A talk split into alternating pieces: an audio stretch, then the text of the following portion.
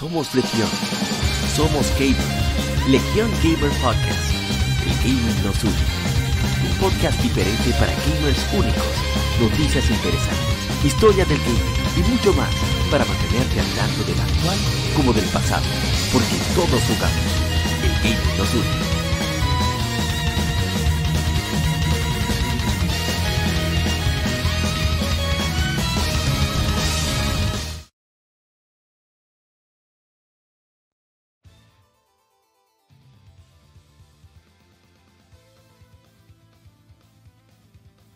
Tal, colega gamer? Gracias por acompañarnos en Legion Gamer Podcast, episodio número 153. Soy APA y es un privilegio que te haya estado a play, ya sea en la plataforma que nos escuches. Muchísimas gracias por tenernos pendientes. Y esta semana tenemos las cuantas informaciones interesantes. Aunque creo que lo más jugoso, parte de lo más jugoso va a ser las efemérides. Que va a haber, no sé, creo que va a ser interesante, va a ser divertido que habrá allí. Y recuerda que aparte de este podcast hacemos una especie de lectura gaming, donde leemos una revista, un artículo especializado en videojuegos. Y está en este mes hemos decidido dedicarlo a dos juegos que van a cumplir dos décadas de lanzarse en América, que son The Legend of Zelda The Wind Waker y Pokémon Ruby Pokémon Sapphire. Bueno, son, serían técnicamente tres juegos, pero como son lo mismo.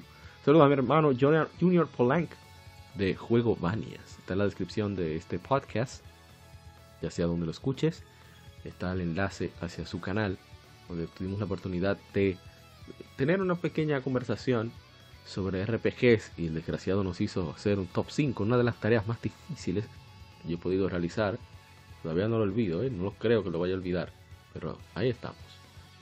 Bien, entonces vamos a arrancar de inmediato con lo que hemos jugado durante esta semana.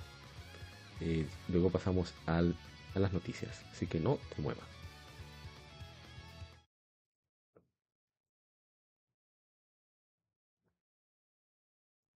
Vicio semanal. Comentamos los títulos y demos que jugamos recientemente.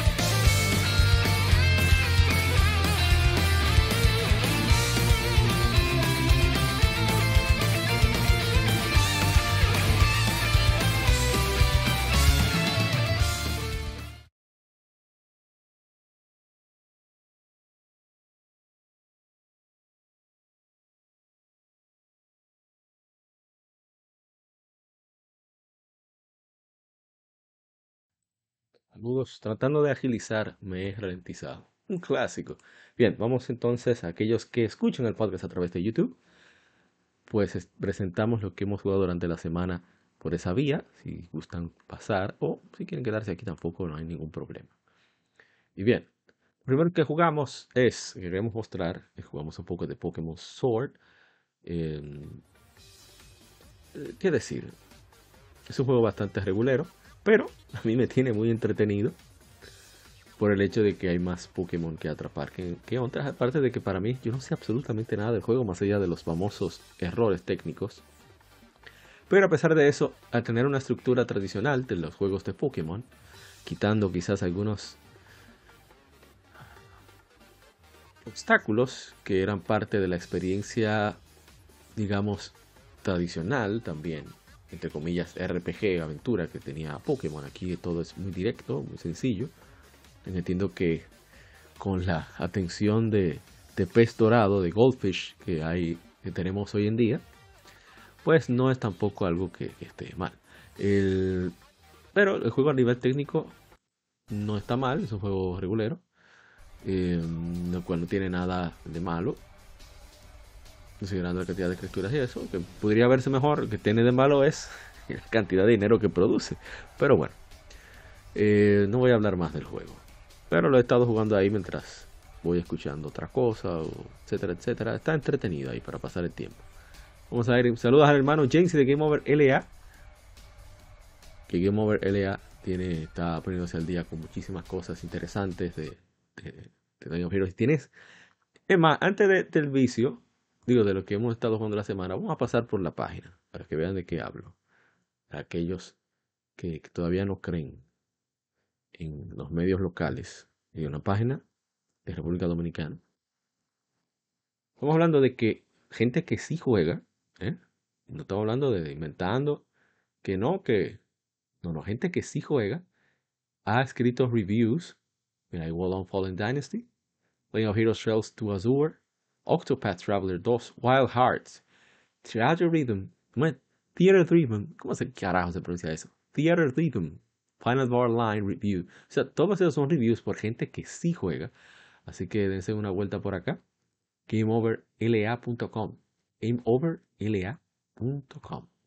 Bien, seguimos. Como decía, estamos leyendo esta revista, la revista Nintendo Power. Tuvimos que dividir en dos partes porque estaba pasando ya de dos horas. Aquí tenemos una pequeña entrevista. Bueno, no es tan pequeña, pero una entrevista que le hicieran a, al maestro Shigeru Miyamoto y a Eiji Aonuma, productor y director eh, respectivamente de The Wind Waker.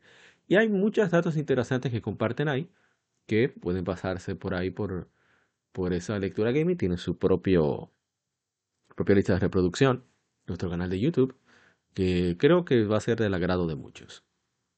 Muchas, muchas cosas muy particulares que por lo menos yo no conocía. Que sí algunas las había mencionado en Club Nintendo, hicieron una especie de, eh, no transcripción, sino un resumen de lo que... Pero hay muchos detalles que quizás no están en esa revista.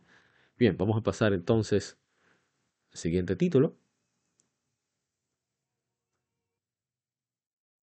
Siguiente aquí sí, sí tenemos más movido. Movido estamos. Con los de Dragon Quest 3, yo he dicho Dragon Quest 3 me fascina. O sea, yo todavía no comprendo. Estoy tratando de, de, comprender cómo rayos. ¡Saludos! Tienes que hacer gameplay de Octopath Traveler 2. Es que yo no lo tengo. Junior Polank. Si lo tuviera, bueno, otra, otro gallo cantaría. Pero un día de esto se hace. No se consiga. Que me sorprende Dragon Quest 3.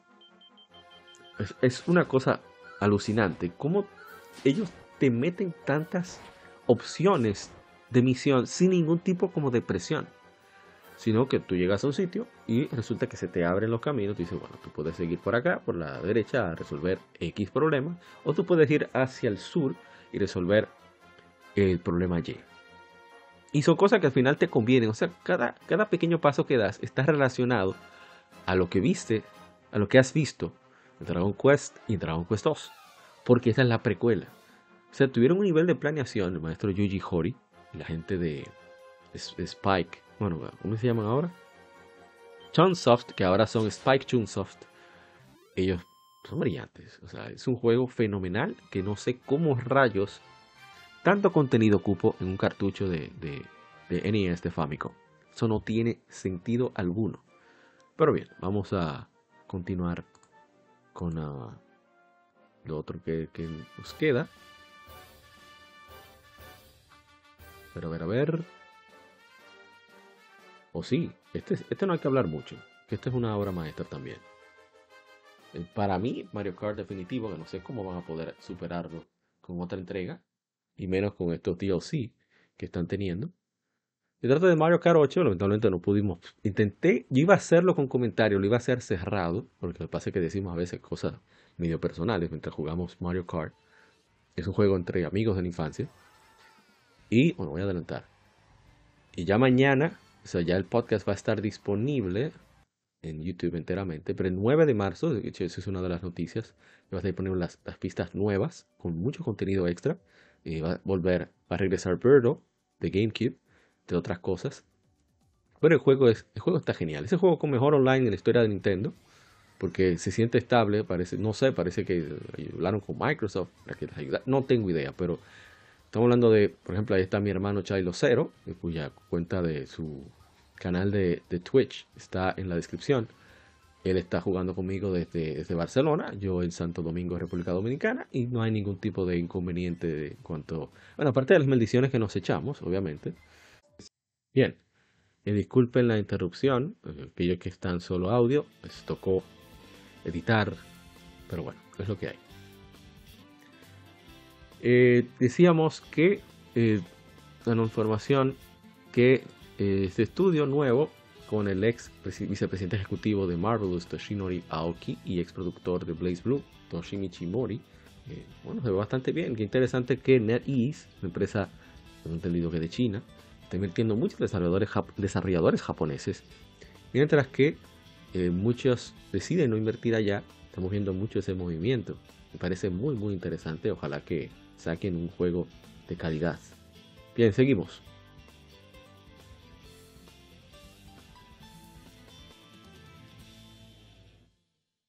The Pokémon Company y la desarrolladora Game Freak han anunciado Pokémon Scarlet y Pokémon Violet contenido, de, contenido descargable llamado The Hidden Treasure of Area Zero, el tesoro escondido del área 0, que se lanzará en dos partes. La parte 1, la máscara de Steel Mask, no sé qué es Steel, en este otoño, por la parte 2 de Indigo Disc, disco de Indigo, morado, este invierno. Los jugadores pueden usar su eh, actual de Pokémon Scarlet y Pokémon Violet para continuar su aventura Hidden Treasure of Area Zero. Tenemos contenido descargable. Los jugadores dejarán la región de Paldea, de Paldea y en la, en la ambientación de Pokémon Scarlet y Pokémon Violet. En parte de una un viaje escolar llevará a los jugadores a la tierra de Kitakami, donde estarán uniéndose a un estudio eh, de campo programa de estudio de campo entre la academia y otra escuela. En la parte 2 de Indigo 10, los jugadores estarán viajando a la academia Blueberry, una escuela hermana de su propia academia, como estudiantes de intercambio. Esta, este cuento, esta historia será dividida en dos partes, se conectan para, para contar una historia, en la redundancia, conectada. La parte 1, los jugadores elegirán formar parte de este viaje escolar que se lleva a cabo cada año en colaboración con otra escuela y los llevarán a la tierra de Kitakami eh, grandes montañas gigantes, la gente vive en su base, bueno, en la base de la montaña. Es un área de tranquila, hay un festival que se va a, cabo allí. Esta aldea tiene varios vendedores y podrán conocer nuevos amigos, nuevos Pokémon y Pokémon mientras viajan por ahí. Ahí vemos algunos, bastante chévere. Algunos de los nuevos trajes, eh, que no es gran cosa en mi opinión, pero bueno, algo es algo, supongo. Tenemos, se muestran a ver, hay 230 nuevos Pokémon, podrán pasarse Pokémon a través de Pokémon Home, etcétera, etcétera. Eh, ¿Qué más? Esta fue parte de la presentación, estos son algunos de los, Pokémon eh, representativos de cada parte. Eh, eso fue lo que presentaron en Pokémon de Pokémon Day, fue un, disparate, suerte que no lo vi. lo único que esperaba de Pokémon Day, honestamente, era que Pokémon Red y Pokémon Blue estuvieran disponibles en en la Nintendo Switch Online, ya que está el Game Boy desbloqueado. Y estos son los Pokémon que decía ahorita. Y bueno, esperemos que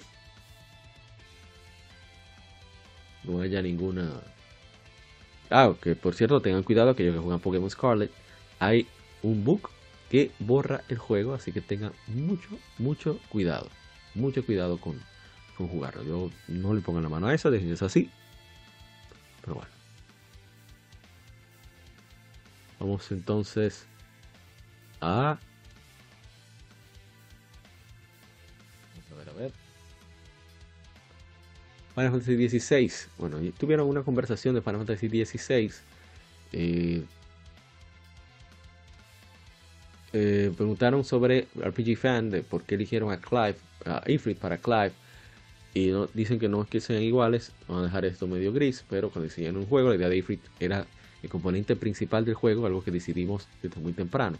La razón que decidimos a Ifrit es que cualquiera de nuestras otras invocaciones que aparecieron en Final Fantasy es porque Ifrit es usualmente uno de los primeros que encuentras. Aparece primero, lo vences, lo obtienes, y entonces es la primera invocación que dejas de usar porque es el más débil. Comienzas a utilizar algunos más poderosos. Pero una, desde una perspectiva de diseño, el diseño de Ifrit es realmente cool también un elemento de fuego que es muy fácil de entender. Si has jugado Final Fantasy, incluso si no llegaste al final del juego, muchos jugadores todos van a conocer a Ifrit. Así que es uno de los de las criaturas de, invocación más reconocibles de, de, la serie. Entonces, a ver, The Enough Geek pregunta que hablas de sí, dijiste la palabra constante. ¿Acaso hay una constante al inicio del desarrollo el equipo? Digo, no importa lo que hagamos, esto debe estar en el juego. Chocobos, Muggles, incluso alguna de las naves, la Enterprise. No hemos dicho nada acerca de la Enterprise, pero sabes, puede asumir que quizás tendremos una Enterprise. Después los nombres mágicos, cosas como los nombres de armas, los Marboros, Coors, Behemoth. Hemos visto Final Fantasy por los últimos 10 y 15 años cambiado de, de los viejos hacia un tipo de juego de ciencia ficción. Muchos de los juegos más recientes han estado jugando con eso, pero para nosotros que crecimos con Final Fantasy, desde el primero hasta el sexto, hemos jugado, eh, eso hemos jugado en tiempo real y nos han dejado una gran, impresión, duradera, una impresión duradera, y aquellos son de los Final Fantasy, las fantasías más clásicas, tipo de fantasía gótica. Y pensando acerca de qué tipo de fantasía queríamos crear en este nuevo juego, pensamos volver a los orígenes de la serie y traer los, de las fantasías góticas de los primeros títulos de Final Fantasy en este. Y otra cosa es traer de vuelta el enfoque en los cristales también. Algo que viste al principio de la serie, nos enfocamos un montón de juegos, así que estamos poniendo la influencia principal en la madre de los cristales aquí en Final Fantasy XVI. A ver, ¿qué más tenemos? Eh, dice el director, otra cosa que ves en muchos juegos de Final Fantasy es una clase de civilización que existió en el pasado y ves remanentes de esa civilización en el mundo, mundo moderno. Lo que tenemos eh, aquí también, eh, eso también en Final Fantasy XVI, hay una civilización llamada The Fallen y puedes ver remanentes de esa civilización caída bueno, los caídos, la civilización caída en toda la Tierra y aprendes más acerca de esa civilización, conoces más de esa civilización mientras exploras el juego. Entonces, eh, dice Sal Romano de Gematsu, que te dieron, dieron este reto mayor en, liderar la creación de ese nuevo sistema de combate. Y viniendo de Devil May Cry, este es obviamente un montón de comparaciones con esto. Es que cuando eh, tomaste este reto, te diste cuenta de qué traer desde trabajos anteriores o en qué innovar ¿Y qué tanto traer de todo junto para hacer del combate de Final Fantasy un sistema de combate de Final Fantasy mientras que sea completamente nuevo? Dice Ryota Suzuki, líder de combate. Porque uno de los temas principales de este juego son los Icons. Queríamos no solo una historia enfocada en los Icons, pero el combate va a tener ese sabor también. Así que mientras que Clive es un maestro espadachín, también aprende estas nuevas habilidades icónicas. Eh, mientras, mientras va en su viaje, eh, ellos se convierten en sus propias acciones.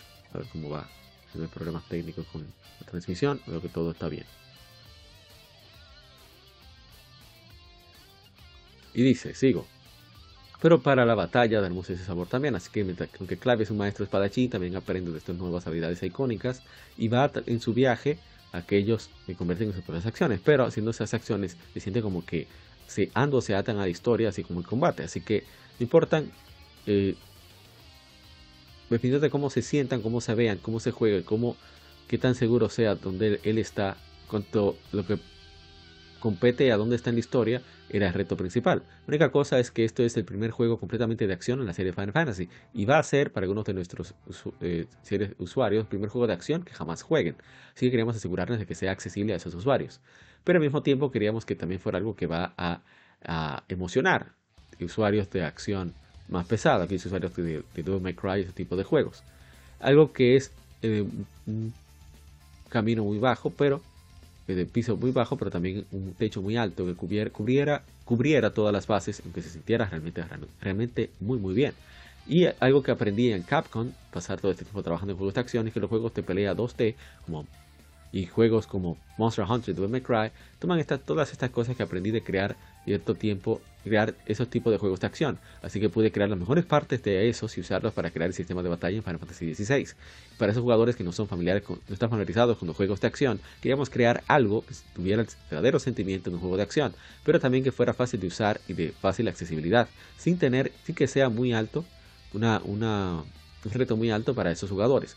Para resumir, que no queríamos que fuera muy difícil de entender porque también queríamos que le gustara, fuera calara entre los juegos, jugadores de juegos de acción pesada. Bueno, aquí hablan acerca de los summon. Eso no me llama mucho la atención. Y a ver. Qué difícil fue trabajar en, títulos dos títulos de Fantasy a la vez, 14 y 16. si había algún, habría algún beneficio en el proceso, pues había que trabajar en un juego mejorando sobre el otro o abierto nuevas ideas. Estoy viendo si había algo más específico. Ah, que ha visto, dice el Romano pregunta si hay elementos muy oscuros en el juego, si habrá elementos más ligeros, ya sea con historia o gameplay. En gameplay como podemos esperar cosas como minijuegos como pescar o blitzball. Ok, no blitzball, pero no sé, el equivalente de Final Fantasy de, de blitzball, Cliveball. dice Yoshida. Tenemos algunos elementos muy oscuros en la historia. Tenemos países en guerra. No podemos tener algo de Blitzball donde la gente se está matando uno con otro. Luego tienes este héroe que está hablando acerca. Eh, que está siendo guiado y habla acerca de la venganza. Voy a ir a pescar. En ese sentido, no son el tipo de cosas ligeras que van a eh, distraer de la historia que estamos tratando de contar. Sin embargo, si recuerdas de la presentación, hablamos acerca de Sid. Sid tiene esta organización. Su cuartel general es en este lugar llamado Hideaway una vez Clip se conozca a Sid, podrá unirse a la organización y tendrá esta clase de hub donde toda clase de contenido aparte, que es separado de la historia principal, inicia. Así que tenemos misiones como cosas como misiones donde puedes aprender acerca de la gente de Highway o misiones donde puedes aprender acerca de la gente del mundo. Misiones donde puedes ayudar a mejorar a Clive, como tener más, más espacio de inventario, cosas así. Hay otro tipo de actividades también, como el, el de cacería, donde podrás ver los pillets, los blancos. Hay, hablaré acerca de un monstruo notorio que está andando por la tierra y tu deber es intentar encontrarlo y vencer a este monstruo por fama. Voy a tener a Takai-san hablar un poco sobre esto, pero incluso hay más tipos de contenidos eh, alternos, cosas que no están relacionadas a la historia, como un modo arcade, donde puedes obtener mayor puntuación en un leaderboard, cosas así, no tenemos que hablar más acerca de eso. Pero una cosa que quiero que entiendas es que el Media Tour y este demo que les dimos eh, toma las, nuestras, las partes del juego que, están enfocadas en combate. Y por, por, esta razón va a ser muy violento y va a ser muy oscuro y va a, tener, va a ser muy orientado a la acción. Y realmente no toca mucho acerca de los aspectos más ligeros del juego. Hay aspectos más ligeros, hay aspectos más emocionales del juego. Tienes temas como el amor, eh, más bien olvidó. Atenar las palabras. Bueno, de hermanos, el amor a una nación, el amor hacia los demás, estas amistades, estos lazos, cosas que esperas de la serie Final Fantasy.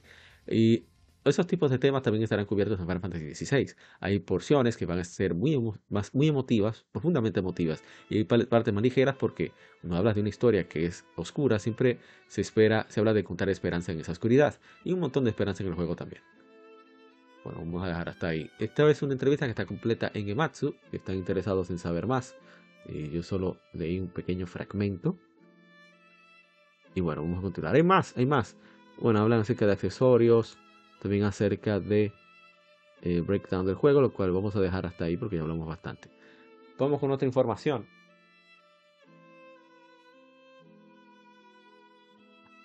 Y es que la editora Bandai Namco y la desarrolladora Front Software han anunciado la expansión de Elden Ring Shadow of the Earth Tree. No han dado una fecha de lanzamiento. Bandai Namco Dijo, levántate, tarnished, rise tarnished. Let us walk a new path together. Okay, levántate destruido. Tenemos un nuevo camino juntos. Una, una expansión, viene una expansión para Elden Ring, Shadow of the Earth Tree. Está actualmente en desarrollo. Esperamos que eh, estés dispuesto a esta nueva aventura en las tierras en medio. Lands Between. Elden Ring está disponible ahora para PlayStation 5, Xbox Series, PlayStation 4, Xbox One y PC a través de Steam. Excelente. Vamos con la siguiente información.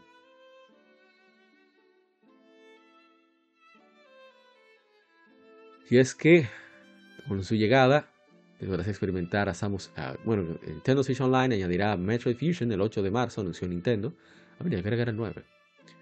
Eh, eh, con su llegada podrás disfrutar, experimentar el viaje completo de Samus Aran en cuanto a las series 3D en Nintendo Switch, iniciando con el Metroid original en NES en, NES, Nintendo Switch Online, la biblioteca de Nintendo Switch Online, a su más reciente emisión para Nintendo Switch, Metroid Dread. Metroid Fusion, hay que hablar mucho de Samus Aran que es atacada por un parásito llamado, llamado X en el planeta misterioso SR-388. El organismo no solo es letal, pero puede imitar las habilidades de cualquier criatura a la cual infecte, incluyendo a la misma Samus. Salvada de la muerte gracias a, a una infusión con DNA de Metroid, el, el único predador, depredador del natural del parásito X, descubre pronto que el parásito se ha esparcido por toda la estación de investigación que orbita SR-388. Bueno, está Metroid Fusion, es uno de los juegos más aclamados. Si el mismo día que Metroid Prime, por cierto, qué bueno que lo pusieron como juntos, prácticamente el remaster de, bueno, remake prácticamente de Metroid Prime y ahora Metroid Fusion, me parece excelente, qué bueno. Sigamos con información.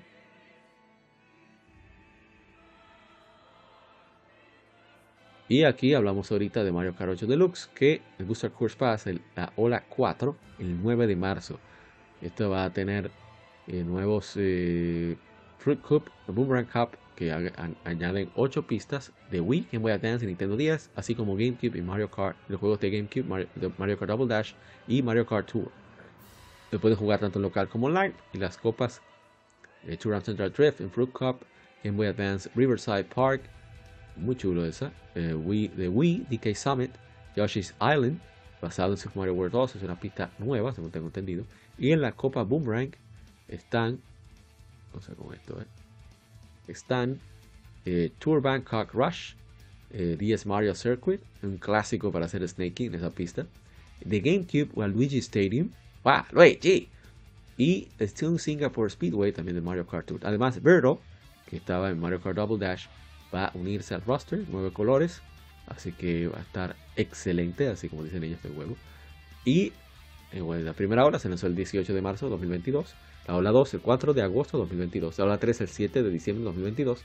Y bueno, se planean 6 olas en total para 48 pistas remasterizadas de toda la serie de Mario Kart que culminará esto a finales de 2023. Mario Kart 8 Deluxe ya está disponible para Nintendo Switch.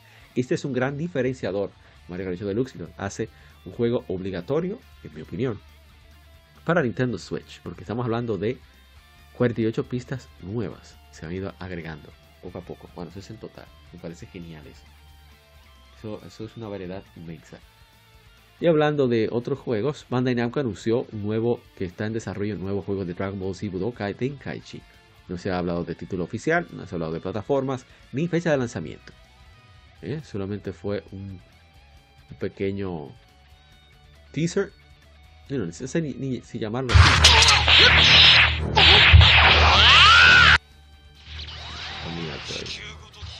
Eso fue lo que presentaron, lo de Tenkaichi. Vamos a ponerlo completo. Poner diferentes Tenkaichi. Y al final anunciaron que viene nuevo Budokai. Eh, parece bien para los fans. Aunque ahorita sale para móviles, ¿eh? En Dynamco se puede esperar cualquier cosa. No, yo lo dudo que vayan a hacer eso con sus fans, pero bueno. Y volvemos otra vez a Square Enix.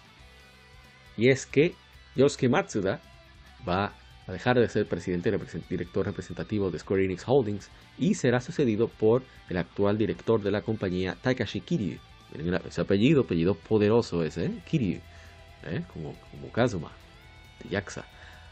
Anunció Square. El cambio será oficializado, se llevará a cabo finalmente, está pendiente de aprobación eh, por la, en la reunión anual de accionistas en junio y la reunión de buró de directores que sucede después. La razón del cambio propuesto es como sigue, bajo el rápido cambio del ambiente de negocios que rodea la, la, industria del entretenimiento. La propuesta de cambio se tiene el interés de reformar el equipo de management con la meta de adoptar innovaciones tecnológicas de siempre eh, en evolución y maximizar la creatividad de Square Enix Holdings, el, grupo de Square Enix, con el fin de entregar incluso mejor entretenimiento a sus clientes en todo el mundo. Me da un poquito de miedo cuando hablan de entretenimiento en general, porque hablan de tener mucha confianza en otras áreas. Es verdad que ellos son los que publican, publicaron Full Metal Alchemist, hay que dárselas, es cierto. Pero, pero, pero, como que deberían considerar hablar más de videojuegos. Me preocupa mucho ese, ese, esa expresión.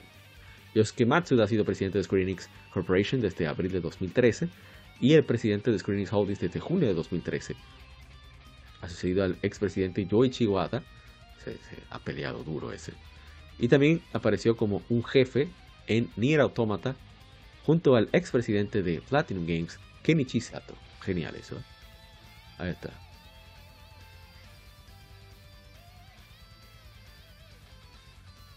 Ahí está el parte del cambio de estrategia. Relativamente joven este, este nuevo presidente, Takashi Kiryu. ¿eh? Es bastante joven. Y eso me preocupa un poquito a veces cuando son tan jóvenes quieren cambiar absolutamente todo. Pero vamos a ver, vamos a ver qué hacen. Por algo le están poniendo ahí. Y bueno. Vamos entonces con la siguiente información. Bueno, esto no sé si valdría la pena ponerlo, pero toca mencionarlo por lo menos. Y es que Capcom llevará a cabo Capcom Spotlight, un evento de, transmisión el 9 de marzo a las 2 y 30 de la tarde, hora del Pacífico, 5 y 30 de la, de, la, de la tarde, hora del Este, eso quiere decir que sería a las 4 y media hora de República Dominicana, 3 y media creo Ciudad de México, no estoy seguro. Eh, o es la misma hora. Eh, no sé ya. No es más tarde, ¿verdad? En Ciudad de México será a las 5 y media, la misma hora. Hora del este de Estados Unidos, creo. Bueno, van a compartir actualizaciones, habrá un pre-show a las 2 y 10, o a las 5 y 10, a las 4 y 10 aquí en República Dominicana y en, Venezuela. Eh, podrás verlo a través de YouTube en inglés y japonés, así como en Twitch, Facebook y TikTok. No sabía que TikTok hacía transmisiones largas. A ver, eh, habrá actualizaciones sobre Resident Evil 4, Exoprimal, Monster Hunter Rise, Mega Man Battle Legacy Collection, Ghost Trick, Phantom Detective y quién sabe qué más. Quizás muestran algo de Dragon's Dogma 2. No sé, no sé, no sé. Se puede soñar, ¿no? Bien, continuamos. Quiero destacar que hay un demo disponible de Grim Grimoire Once More para PlayStation 5, PlayStation 4, Nintendo Switch en Occidente, anunció la editora NIS América. El save data del demo puede transferirse al juego completo. Yo tengo un reguero de demos pendientes, siendo sincero. Tengo que, tengo que probar el de Wolong, tengo que probar el de, el de. Bueno, el jueguito de la gente de The Messenger, el RPG. Sea of Stars, creo que se llama. Tengo que probar el de Kirby Return to Dreamland para Nintendo Switch. Eh, tengo que probar el de Octopath Traveler 2 también. Son muchos demos que debo probar. Y este, este se agrega a la lista. Aunque el de Wolong es, es prioritario. Green Grimoire Once More saldrá para PlayStation 5, PlayStation 4 y Switch el 4 de abril en América y 7 de abril en Europa. Se lanzó originalmente para PlayStation 4 y Nintendo Switch el 28 de julio de 2022 en Japón.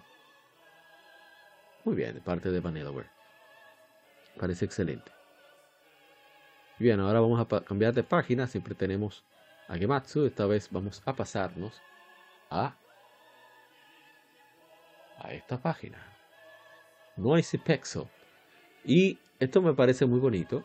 Y es que las horas finales de esto es un, artículo que escribe Orpheus Joshua y que tuvo unos mensajes a aquellos que conocen a Geofran, el equipo que trabajó en la traducción eh, France Translation, de, antes, en, la cual se basa, fueron contratados por, contratados por NIS América para Trails From Zero y Trails into Azure. Entonces, Scott Tijerina, que era el editor en jefe de Trails de la, de la traducción de Trails to Azure por Geofront, eh, tienen un tributo. Él era youtuber en la comunidad de Falcon. Y bueno. Eh, Trails to Azure tiene muchos pequeños como... Bueno, esa es una costumbre que, tienen en el juego. De unos cofres de tesoro. Por ahí. Y bueno, eh, esto fue lo que puso Exi en Trails in the Sky. De poner diferentes cosas del equipo de localización. y bueno, contenidos de estos de estas de copias de tesoros tienen que ver con el trabajo del equipo de localización y no están presentes en la versión japonesa que solamente tienen bromas y, y, y y cosas así. Sin embargo, la utilización de estos mensajes difiere en un punto con Trails to Azure, incluso montando una historia de 61, 61 cofres de tesoros en un paquete eh, lleno en, el calabozo final contiene todos los, mensajes. Algunos usan iniciales para asumir sus nombres reales, así que fue difícil de llegar a esta persona. Y bueno, aquí dice, este es un mensaje de Tijerina acerca del logro de, capacidad oficial. Y dice, Trails es el mundo para mí. Estoy agradecido de que pudiera compartir mi mundo mi historia favorita en él contigo. Gracias por darnos esta oportunidad. Y al final, en la la clausura, ya los créditos de Charles to Azure, el juego muestra en memoria de Scott Tijerina. Y la verdad es que está muy genial que hayan pagado eh, ese tributo a ese fan. De esta manera tan bonita. Qué bueno. Para que vean que todavía queda corazón. Hay mucho corazón en el gustado del videojuego. Qué bueno que NIS América les haya permitido a los amigos de Geofront hacer esto. La verdad que está muy muy bonito eso. Ojalá que más compañías hagan algo así. Eso me recuerda con Dan. Recuerdo ahora el apellido. Un personaje, digamos, era miembro de Insomnia Games. Y siempre ponen algo suyo en la mayoría de los juegos de Insomnia Games para rendirle tributo. Eh, que, a mí me gusta mucho eso, que, que dejen su corazón las personas involucradas en la industria, porque aunque son códigos y gráficos y vectores y todo eso y texturas, al final hay un componente humano que, que es lo que hace que estos, estos juegos brinden la experiencia que brindan. Va más allá de simplemente eh, lo técnico. En mi opinión, ¿no? Eso es una visión un poquito optimista y romántica que tengo de gaming, pero así es como lo veo. Que no es 100% negocio. 100%, ¿eh? 99.99% de negocio, pero el otro es corazón. y aquí tenemos eh, de nuevo Orpheus Joshua de Noisy Pixel, que dice que la revista página, bueno, la, la web gamer entrevistó al presidente eh, de, Nihon Falcon, Toshihiro Kondo, respecto al futuro de la serie Is. Una de las preguntas en esta corta entrevista acerca de el ¿cómo se dice? El adoptado, el hijo adoptado del cabezón rojo, el pelirrojo, y 5, Lost Caffeine Kingdom of Sand. Esta es la entrada que no ha tenido ningún tipo de port remake, se ha quedado en Super Nintendo. Kondo,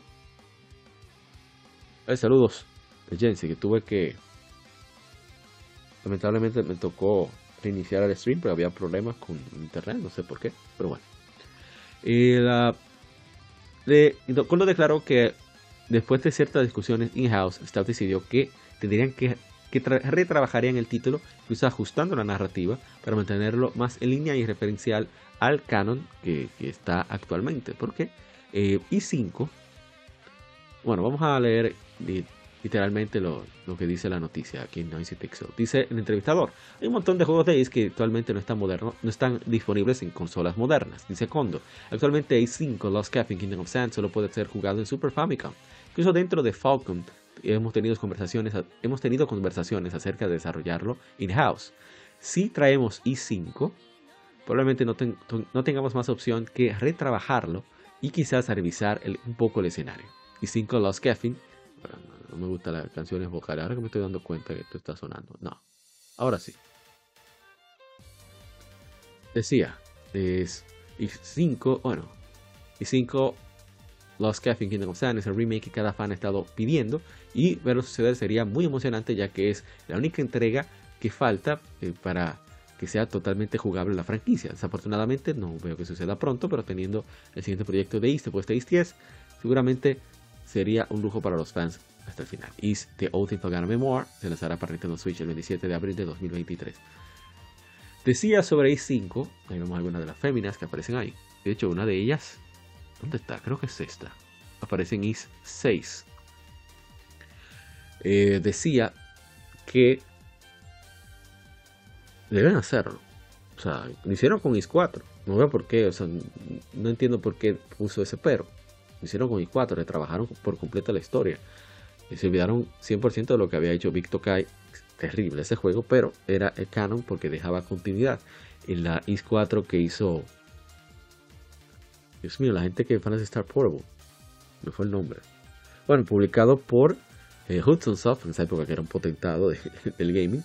Pero lamentablemente, estos juegos eh, terminaron. La Is 4 de Hudson Soft terminaba con Adol como quedándose en un sitio y eso no iba con los planes de Falcon para poder hacer más juegos. En fin, ojalá que con este nuevo engine que ellos tienen y que ya están tomando Switch como plataforma principal, bueno, yo creo que es momento de traer un juego que no es tan largo como i5 y de trabajar al estilo de Memories of the Z. Y creo que quedaría perfecto.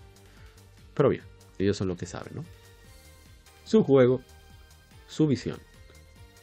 Y ya para última información, también de Noise Pixel, sobre Falcon, obviamente, es que, eh, de nuevo, en la misma entrevista, producción de Ryuji, fuente Noise Pixel, dice el entrevistador, pues, respecto a Felgana, están, los planes son lanzarlo exclusivamente a Nintendo Switch, y, responde Toshihiro Kondo. Nada está escrito bajo piedra aún. Con respecto a este siento que será un punto de, de, quiebre para nosotros porque este no será un port, pero un título completamente original. Por supuesto, Felgana es un título muy aclamado desde el inicio. Así que bien queremos hacerlo jugable en consolas actuales tan pronto como sea posible. Escucharemos a las opiniones y ver cuál es la respuesta. Dependiendo de la situación, podríamos considerar desarrollar eh, ports de Steam o PlayStation en el futuro. Bueno, ojalá que, suceda. Eh, hay Turbo Mode, todo es, tiene voz, narración, hay tres diferentes audios. Y bueno, es realmente muy chévere porque es en la, tierra de Doggy, uno de los mejores amigos, el mejor amigo de, de eh, donde hay un conflicto con, uh, bueno, problemas que hay económicos, entre otras cosas. Es un juego muy intenso, muy bueno, que ojalá, ojalá que bueno, que lo consideren. El 27 de abril de 2023 saldrá para Nintendo Switch en Japón y una versión para Asia con chino tradicional y coreano saldrá el 25 de mayo de 2023. Así que ojalá que, Falcom considere eh, portearlo a otras plataformas. Sería genial. Aparte de que quizás ni se haga el port, no sé, para otras plataformas. Bueno, hasta aquí las informaciones. Vamos entonces a pasar a las infemérides. Pero antes, una pequeña pausa, no te muevas, ya regresamos.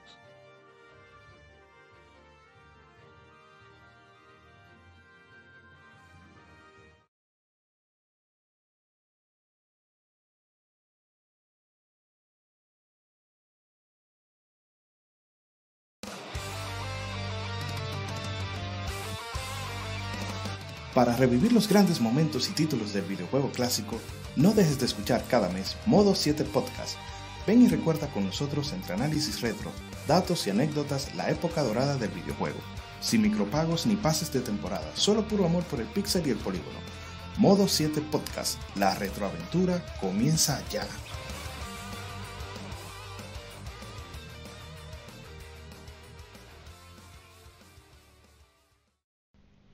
Los cómics no son solo superhéroes y el manga no es solo muñequitos de pelea.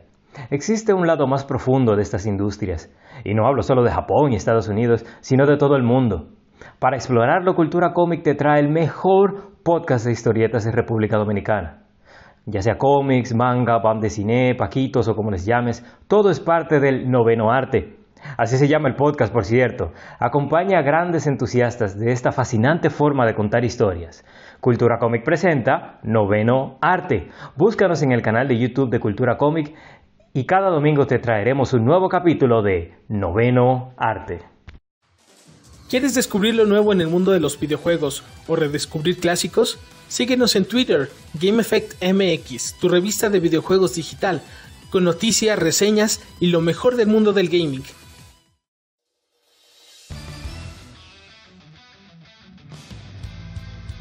Legión Gamer Podcast, el gaming nos une. Somos un podcast enfocado en videojuegos que converge actualidad con las noticias más relevantes y títulos que experimentamos entre episodios, sobre todo aquellos de nicho, discutiendo temas atemporales con invitados, así como juegos de aniversario quincenalmente, conjugando datos concretos con la opinión de quienes participan. Estamos en redes sociales como Legión Gamer RD no olvides revisar hashtag GameFemérides para dejar tu opinión de tus títulos favoritos para que participes en el programa. O en Lectura Gaming, donde leemos revistas o artículos especializados en videojuegos en vivo a través de YouTube. Actualidad y atemporalidad gaming en un mismo podcast. Legion Gamer Podcast. El gaming nos une.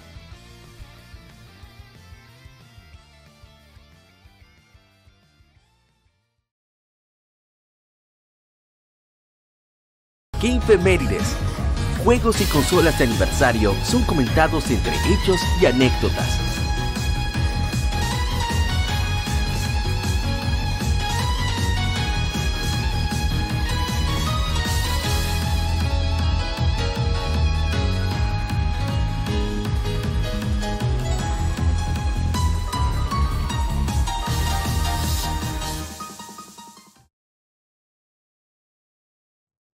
Y ahora vamos con los juegos de aniversario.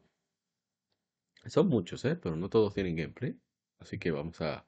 Pero mientras tanto voy a poner el más cercano, que le toca gameplay, como siempre. Y es juego con una música maravillosa, debo decir, ¿eh? Hermosa. Así que vamos a ver, a ver, a ver. Ponerlo acá. Y lo dejamos visualizarlo. Aquí está.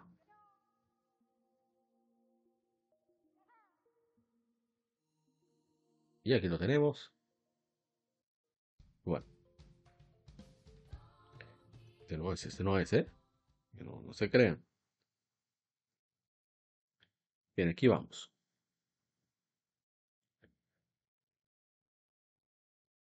Hace 10 años se lanzó Metal Gear, Revenge, Metal Gear uh, Revengeance. Rising Revengeance, Requete Venganza, como dice mi hermano eh, Kevin Cruz, Shadow Justice. Vamos a leer los comentarios. Dice, así mismo dice, Requete Venganza. Este juego es pida de hype. Me hubiera gustado jugarlo con controles de movimiento en las sesiones en cámara lenta. No, no. Así como está, está perfecto. Déjalo así. Dice mi hermano, el gamer culto también. No machine, son. Dice Take Gamers, que Games RD. Chequen su, su podcast, es bastante bueno. Raiden. Dice Andrés Carrero 93 que saquen remaster. Sí, deberían de dejarse de bailar. La gente de, de Konami. Sacar ese remaster. Eso no, no cuesta mucho. Vamos a ver pasar a Facebook. A ver qué tenemos ahí. Bueno, a ver. ¿Qué pasa? Es que estoy usando otro aparato para poder ver las dos cosas. Y el desgraciado carga cada vez que estoy cambio de, de aplicación. Entonces, para entrar a Facebook es como si estuviera jugando PlayStation 1. Una desgracia. Pero bueno, es lo que hay. Tanta información que, que pregraba en Facebook, pero eso no. En fin. Vamos a ver qué nos dicen en Facebook de Metal Gear Rising.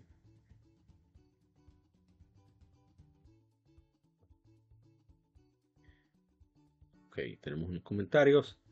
Dicen mi hermano Carlos Santos. Nos tienen esperando a ver. Al final lo que fue un arte que liberó, miraron. Dice Samuel X del género, un juegazo, lo amo. Genghis Khan Rules of Nature. Vamos a ver qué más. Hace 43 años se fundó HAL Laboratory. Que se hicieran Smash, que se hicieran eh, Pokémon Stadium, que se hicieran muchísimos juegos de Kirby. Todavía lo siguen haciendo. Eh, una excelente compañía. Se perdió tantos likes. Parece que le tiene mucho cariño a esta compañía. Me pregunta Tularu, Tularula Paint si son los de Smash. Respondimos que sí, es así. Hace 37 años se lanzó en Japón uh, Haidaru Fantasy. Haidaru Fantasy. Zelda no Densetsu. Legend of Zelda. ¿eh? Primer Zelda. Un juego que era bastante peculiar. Con su, te dicen, tómate espada, resuelve, mete mano. Como decimos aquí en mi país. Meta mano, usted grande, resuelva. Pero un juego muy querido, muy importante. Vamos a replicar. Eso es algo que, que tengo que darle siempre a Miyamoto. Que trata de replicar experiencias. O sea, el sentimiento de una experiencia es algo, una forma muy particular de diseñar juegos. Muy efectiva, debo decir. Eso de tratar de, de, traer de vuelta o traer una sensación. Yo creo que eso hace mucha falta en el gaming. Sobre todo en este lado del, del mundo. O sea, en Occidente. Como que tratamos de... Estamos tan centrados en contar en historias y no en replicar sentimientos de experiencia. Creo que eso es algo con lo cual los japoneses han sabido proyectar muy bien en sus juegos. Y por eso, sobre todo con los RPG. Eh, y no digo de experiencia de que... Sensaciones es la palabra creo que va mejor. Es el hecho de que ellos literalmente te transportan su mundo que crean de juego. Y no estoy hablando de que te sientas el personaje, sino que de alguna manera tú te inmerjas muy bien entre lo que haces en el juego, lo que ves en el juego y, las diferentes cosas que van surgiendo. Lo saben hacer muy bien que pases un momento agradable. No estoy diciendo que los occidentales no lo hagan, pero en cuanto a RPGs, particularmente creo que los japoneses tienen, no sé, hacen quitando quizá lo técnico, el guion, todo lo que quieras, pero en ese aspecto parece que van, no sé, son más cuidadosos, parece más la palabra, más dedicados, digamos. Pero bueno, eso es mi opinión. Dice el, tocayo, Mauri Lejía Álvarez. Muchos juegos hacen historia, pero solo uno se convierte en leyenda. Eso es verdad. Dice el hermano Joe Satriani, verdaderas joyas de estreno. Sí, sí, se nota trabajo en la efemérides, ¿eh? Sacarle canas a todos. Absolutamente a todos. Dice Bárbara Brenda Peña Llanos, excelente homenaje y palabras para The Legend of Zelda, sí, mi saga favorita en su gloria y virtud. Decimos, y ahí está eh, Matos Monroe, Luis Rossi, que también citaron personas. Gracias al hermano de Hyrule Fantasy, Luis Manuel Franjul, que compartió esta publicación para que llegara mucha más gente. Y gracias a él, fue una locura el alcance que tuvo. También estuvo de aniversario hace 22 años Fear Effect 2 para PlayStation 1. Un juego sabroso, ¿eh? Relaciones muy interesantes, digamos. Comentarios. Veo que no. Pues seguimos por ahí mismo. Hace 11 años se lanzó Azura's Wrath. ¿eh? Un juego de. Oh, muy particular, Azura's Wrath. Como novela gráfica, QTE, es algo muy extraño. No malo, ¿eh? Extraño. Dice, lo quiero en mi PlayStation 4. ¿Qué es PlayStation? Ahora explicamos sobre el servicio de streaming que tiene, eh, hizo Sony, y otras cosas. Dice, el mejor, dice el hermano Taicho. En verdad es que es mi personaje favorito de Capcom. Ellos me hicieron un skin de él en Street Fighter V. Solo he visto el gameplay, pero me encantaría este juego por el personaje. El DLC más bacano que he visto crossover con Street Fighter. Oh, es entretenido, ¿verdad? Bueno, eh, a ver, a ver, a ver, dice el hermano Azuokra, maldito juego que lo vendieron incompleto para luego venderte los demás capítulos aparte. Es cierto. Esto es, es la pura realidad. A ver, eh, tratando de ubicarme. tengo que recompartir el podcast. Como dije, tuve que reiniciar el stream. grabamos esto a través de YouTube en vivo. Y luego lo replicamos en la demás plataforma. Va a tocar editar, por desgracia. Yo, estoy tratando de correrle a eso. Pero hay que hacer lo, que hay que hacer, ¿no? Es que no hay de otra. Vamos entonces con... Eh, ah, recuerda que tenemos un grupo de Telegram, donde ahí que grabamos el podcast, pero también conversamos lo que vamos a hacer, entre otras cosas. Eh, si quiere participar, pues está en la descripción del podcast entre cualquier plataforma que nos escuche, ahí está. Y bueno, seguimos. Con que más hay de aniversario, espero que esto no se quiera reiniciar. Sufre de eso. La, la Legion Tablet. A ver, estamos a ver, a ver, a ver. Vamos a ver en Facebook. Tenemos comentarios en Facebook. Nos dice Nando Bordas que lo porten a PC. sí, sí, sí. Es tiempo de un remaster. Gracias a él comparte mucho de nuestro contenido y siempre está comentando eso. Agradecemos en el alma. Bien, ya llegamos a este juego que tenemos ahí corriendo, donde estoy ahí jugando como todo un mal jugador que soy. Soy muy malo. Un juego de acción en general, pero me gusta. No puedo evitarlo, es una enfermedad. Hace nueve años se lanzó Donkey Kong Country Tropical Freeze. Es un juego de plataformas bidimensional, side-scroller, como dicen también los anglosajones, desarrollado por Retro Studios con asistencia de Monster Games y publicado por Nintendo para Wii U. Es la quinta entrega principal de la serie Donkey Kong Country, siendo la secuela directa del juego de Wii de 2010, Donkey Kong Country Returns, por mejorado para Nintendo Switch. Fue lanzado en mayo de 2018. Dice Pharrell Lombardi. Bueno, eso fue una, una discusión, pero una discusión verdad civilizada. No ha sacado Monster Donkey con qué vergüenza. ¿Cómo se extraña a Rare que le hacía un montón de juegos y diferentes franquicias y mejores que el mismo Nintendo? Solo le dijimos que hay que entender que el público es quien decide mucho de lo que lanzan las compañías. Lamentablemente los últimos Donkey Kong Country no vendieron ni cerca de los de antes, son más de nicho. Aparte de que el costo de producción aumentó drásticamente, así que lanzar juegos a ritmo de antes es imposible. Es imposible. Y es contestablemente cierto de lo que la producción de una consola pasada de generación, no creo. Capcom da un Resident Evil por año y todos son de alta calidad. Y yo no estoy de acuerdo, pero eh, decidí mejor dejarlo ahí. Pero aparte de que tienen muy buenas ventas los Resident Evil. Venga mi parte de mi Mackenzie. No mentira, ahí lo pasé. Bueno, seguimos. El juego, ¿qué decir? Cuando yo lo vi la primera vez, yo me quedé sorprendido. Mi hermano Kevin Cruz siempre comentaba que ese es el juego con más gráficas de Wii U. Y yo creo que tiene razón. ¿eh? Creo que tiene toda la razón. Porque el juego es hermoso. O sea, es juego que explota el Wii U al máximo. Y todavía se ve bastante bien. A pesar de que ya, tiene casi una década que salió. A mí me parece fantástico ese juego, de verdad. Eh, no, no,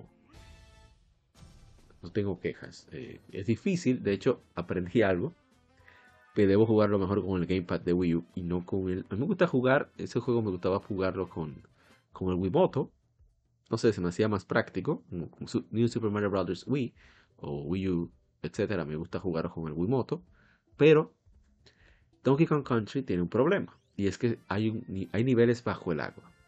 Al haber niveles bajo el agua, eso implica que tienes que necesitas mayor precisión al moverte que con el D-pad que solamente tiene las digamos las 8, direcciones pero no tienes control de la intensidad de cómo se movimienta el personaje y eso me desbarató los dedos pero de una manera terrible tuve que cortar el gameplay de quizás una hora que hubiera jugado a unos 36 minutos aproximadamente pero eh, ¿qué se va a hacer? cajes del oficio pero un excelente juego. Yo ansío jugarlo en un coro con algún amigo. Espero hacerlo un día de estos. Vamos a ver qué, cómo le hacemos. Un año que Chairo vuelo, hermano Waldo, a ver si, si podemos jugarlo así en coro. Si la versión de Switch estuviera online, yo la habría comprado. Así, sin pensar. Bien, hace 18 años se lanzó E6, The Ark of Tame, de ese que estaba hablando ahorita. Que uno de los personajes Salió originalmente en i5, luego reaparece en i6. Em, fue el primero que salió mucho tiempo de is, aquí en Occidente sobre todo. Em, salió aquí en Occidente salió para PlayStation 2 y para PSP. Los trajo Konami. ¿eh? Una sorpresa. ¿eh? Konami tiene una muy buena relación con Falcon. Ellos le dejan tocar en el Tokyo Game Show al, Falcon, Falcon Sound Team JDK Band. Los deja tocar en su booth en el Tokyo Game Show. Me gustaría ir algún día. Vamos a ver los comentarios. Bueno, eso está Brian Mantilla, está hablando con sus amigos sobre el juego de, de Is, que lo recomiendo. Dice mi hermano, la gente cobra. Dura esta presentación de Is, muy buen juego. Dice Rodney Vino Orellana, pero un juego que jugué de la franquicia. Es un poco simple, pero es muy divertido. Hombre, hombre consciente. Ah, pero mira, yo no leí si había comentarios Donkey Country Returns, vamos a ver. No, no tenemos. A ver, de i6 tampoco. Bueno, el juego yo lo jugué, cierto es. Se nota que es donde están todavía aprendiendo a hacer estos juegos, porque hay un cambio radical, un salto grandioso entre i6 e Is the Oath in y luego Is. Eh, ¿Cómo fue el nombre? Is Origin. Y un salto cualitativo importante. ¿eh? Y bueno, Vamos a continuar. Hace 12 años se lanzó Radiant Historia para, Nintendo DS. Vamos a ver los comentarios. Está durando bastante para cargar. Dice el hermano Kevin Cruz, Shadow Justice. Es uno de mis RPGs favoritos. Un guion tremendo, un sistema de batalla muy creativo. El juego en sí es bastante largo. Pero si uno se fija, se nota que no tenía mucho presupuesto y pone en vergüenza a desarrolladores con mayores recursos. Eso es así, ¿eh? Es una puya directa a, Game Freak. Lo voy a decir, sí. Yo conozco a mi hermano Kevin Cruz. no coge eso. Eso es un tablazo que le está enviando a Game Freak sin ningún tipo de tapujo. Dice Mplay 08. ¿Qué tan bueno eso? Digo, pero nunca lo he jugado. Entonces le recomendamos leer el comentario del hermano Shadow Justin. Que él habla, que dice, bueno, eh, hablamos de la versión de 3DS, que es la mejor versión. Trato de ver todos los comentarios, que no hay más. Bien, vamos entonces a ver en Facebook. Sí, tenemos. Ah, sí, tenemos comentario. Dice el hermano Villavizar, hermano eh, Reggie. Tengo este juego. Es de esos que nunca terminé. Póngalo al lado de Glory of Heracles y Legend of Legacy. Rayos, difícil. Muy buen juego. A ver, ¿qué más tenemos? Hace 12 años se lanzó Bullet Storm, un FPS por el estudio polaco People Can Fly y la compañía estadounidense Epic Games. People Can Fly, un estudio eh, a nivel técnico que lo menos ha convertido en el epicentro de desarrollo de videojuegos ¿eh? en Occidente. Está, lo está logrando. ¿eh? Era Canadá se supone, pero eh, cuidado, mucho cuidado. Bien, sigamos A ver, no tenemos nada de Audit Storm. Un juego bastante decente. Dice Game of MX. Muchos lo compraron porque la versión de Xbox 360 incluía acceso a la beta multijugador de Gears of War 3. Bueno, no tenía idea sobre eso. Bien. Gracias a mis hermanos de Mass Effect han hablado sobre esa revista. Una genial revista de videojuegos al estilo clásico, ¿eh? Al estilo de esos juegos geniales. Bueno, esa revista de Nintendo. No me refiero a que como aparato de venta ni nada de eso. Me refiero más bien al aspecto de, eh, de ser un... de tener un contenido bastante chévere. En el sentido de las opiniones, como que no hay como esa formalidad, pero al mismo tiempo está están muy bien escritos los artículos y la verdad que es muy chévere. Game Effect está en la descripción de este podcast, puedes acceder a todas sus redes, está en Linktree, así que chequealo, chequealo, chequealo, chequealo. Hace 12 años se lanzó East Chronicles. Ah, pero espérate, espérate, esto yo como que, como que esto es un relajo. No, esto no es un relajo, esto es una cosa seria. Y como cosa seria que somos, vamos a poner su gameplay. Bueno, somos locos, somos locos, pero no tanto. ¿eh? Y no, aquí no estamos jugando. Y somos locos, pero, pero locos respetables. Me van a perdonar, yo puse un poco del manual, no sé, porque me encanta ¿eh? esa parte de que tú, esos juegos de PSP, los comprabas en la PlayStation Store, te traen el manual. Eso está genial. Hace 12 años, pero vamos a poner el gameplay. Pero me gusta mucho ver el manual, ¿eh? no puedo evitar. Tenemos Is One and Two Chronicle, Chronicles.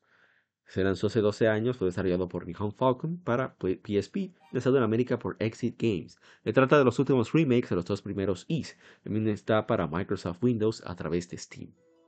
Muy buenos juegos. ¿Qué pasó aquí en los comentarios? Está muy extraño. A ver si no hay ningún problema técnico con la red. todo está bien, dice aquí. Todo está excelente.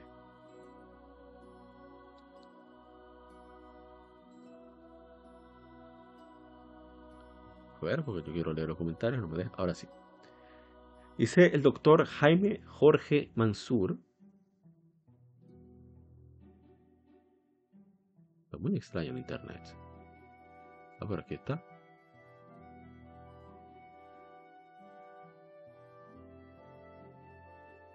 Vamos a seguirlo, ¿eh? Se, dice, la banda sonora de este juego es excelente. ¿Qué decirlo? Eh? Voy a subir un poco, ¿eh? Solo un poco.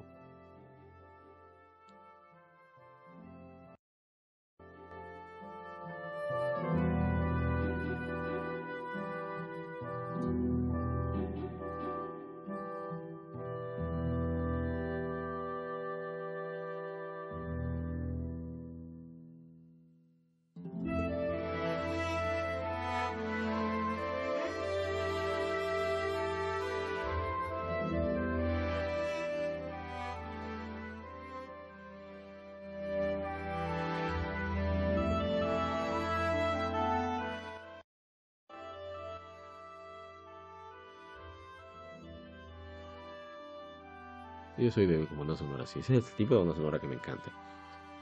Y esta pieza en particular, que es el tema de Fina, lo hizo el maestro Yuzo Koshiro. ¿Quién más iba a hacer? ¿Eh? Un genio, maestro Yuzo Koshiro. Espero conocerlo algún día. Bien. A ver. Tenemos algo en Facebook. Creo que no. Seguimos. Bueno, este juego, ¿qué decía? Vamos a poner algo de gameplay. Eh, estoy dando muchísimas vueltas buscando, me di cuenta que uno de los tesoros estaba perdido. De hecho, me enfrenté a un jefe en vano. No, todavía no estoy listo para enfrentarlo. la verdad es que la sensación de aventura que tiene Ace es solo comparable con Dragon Quest, en mi opinión, ¿eh? con Dragon Quest, Golden Sun, Yakuza. Digo, Yakuza también tiene esa sensación de aventura, en mi opinión. Y todavía no Zelda. Eh, hay una emoción cuando tú estás explorando un sitio desconocido que es muy especial. Bueno, el caso de Yakuza es ver qué te vas a encontrar, ¿eh? qué te van a salir los cycles. Pero es más así de, de, Golden Sun y, todavía no Zelda. Pokémon daba esa sensación, aunque no tan profunda, pero no, no tienes esa sensación de peligro. Pero Aquí, aquí sí, aquí fácilmente te dan lo tuyo, no importa que tenga el mejor equipo. Pero bien. Muy buen juego, Beast Chronicles. Que excelente, mira que el gameplay yo no pensaba que, me, lo iba a disfrutar. La verdad es que he aprendido gracias a, juegos como Final Fantasy XIII, eh, también a, a The Legend of Zelda Breath of the Wild. He aprendido a mentalizarme más con la época, tratar incluso de soltar lo que conocimiento previo y decir, bueno, vamos a tratar de disfrutar este juego por lo que es y punto. Olvidarme de cualquier idea, etiqueta que tenía respecto. Pero bueno. Sigamos. Hace 28 años se lanzó NBA Jam Tournament Edition para diferentes sistemas. Dice el hermano José López, recuerdo llevar mi Genesis conmigo cuando iba a México y jugábamos NBA Jam, mis tíos y primos. ¡Qué tiempos! Wow, esas son las anécdotas que... Eh, por eso vale la pena escribir, bueno, todos los comentarios valen la pena, pero cositas así hacen como que le dan un toque especial a esta sección. Muchísimas gracias al hermano José López por compartir eso. Muchísimas gracias. Bien, dice, a ver, a ver, a ver, no sé por qué está tardando, tanto para cargar los comentarios. Dice el hermano Taicho, ¡Boom, shakalaka! ¡Fuchu! ¡Is on fire! Que hay una anécdota de quien grabó la voz, la voz. Él a veces iba a los arcades como es su voz, él gritaba, you, push, he's on fire, solamente para fastidiar. Entonces la gente miraba hacia atrás, como buscando.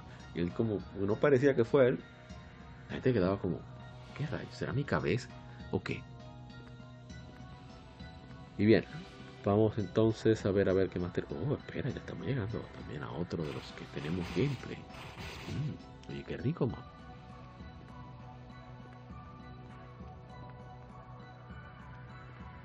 Vamos a ver, vamos a ver.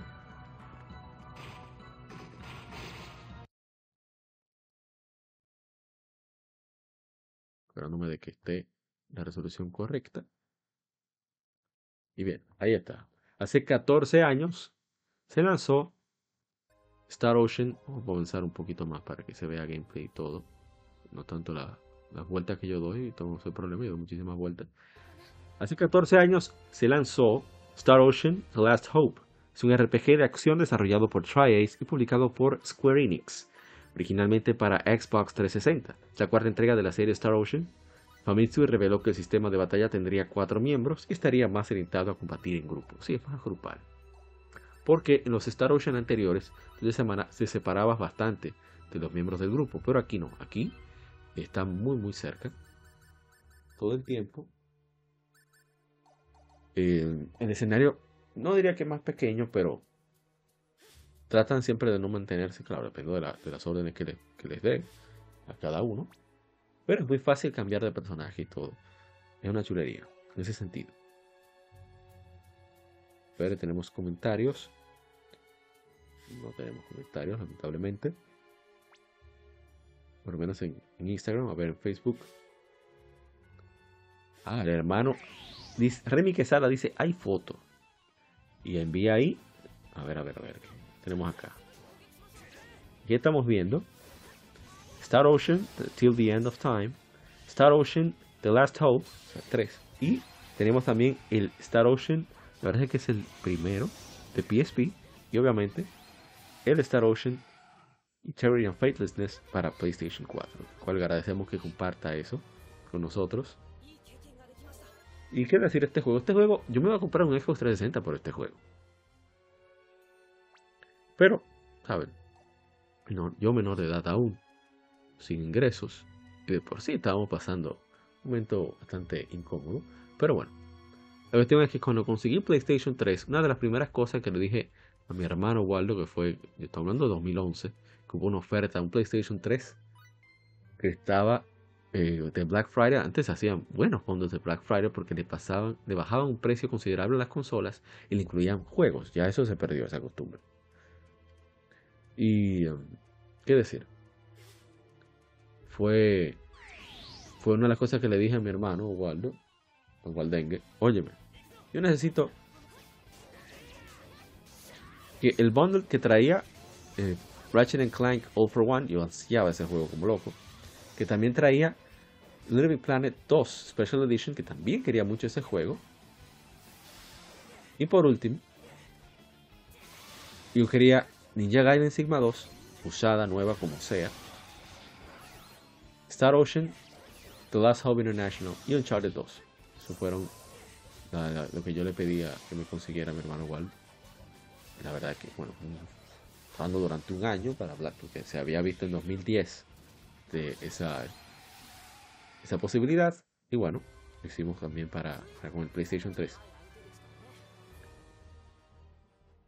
Y, ¿qué decir? Este juego es fantástico.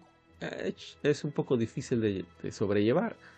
La historia no es que sea gran cosa, pero el contenido que hay. O sea, hay contenido para volverte loco y hay mucha diferenciación en cuanto a lo visual y los terrenos que exploras. Lo que sí tiene de, defecto este juego, y no, no estoy hablando del trofeo ni nada, esta distancia que hay entre los save points, los save points, sí, puntos de guardado, están mínimo a hora y media. No debe ser. Bueno, en este pueblo donde estoy aquí, que es el inicio, el, segundo planeta que llega, no está complicado, pero después se pone difícil, ¿eh? bastante difícil. Eh, no es diciendo que sea, te van a, eliminar antes de, pero siempre está ese miedo, ¿no? Y aparte de eso, de que nosotros que vivimos en Latinoamérica, eso era un problema. Yo recuerdo cuando lo jugué la International, pues PlayStation 3, yo intenté jugarlo, jugué como por dos horas para por el vicio, pero después no podía porque yo no tenía, ni siquiera tenía monitor alta definición en ese entonces. Entonces no podía leer absolutamente nada. Era muchísimo esfuerzo. Y luego también estaba el peligro de la, energía eléctrica, que no estaba muy bien, que digamos, todavía aquí en, en, mi, en mi barrio. Afortunadamente se estabilizó, se mejoró muchísimo el servicio. Y por fin pues pude disfrutar a cabalidad Star Ocean The Last Hope, la International, para PlayStation 3, pero hablamos de este juego, este juego es maravilloso, yo lo recomiendo, está en PlayStation 4 y en Steam, así que este es el último gran Star Ocean, el 5 no es muy bueno, el 6 tampoco, aunque el 6 no lo he probado, pero el 5 es bastante disfrutable, a pesar de ser un juego tan, o sea, requete recortado, parece como que Raiden fue por ahí, recortó todo, todo, todo en ese juego. Pero este es muy bueno, muy, muy bueno. Bien, vamos entonces al que sigue. Que sigue es muy famoso, ¿eh? Muy, muy famoso.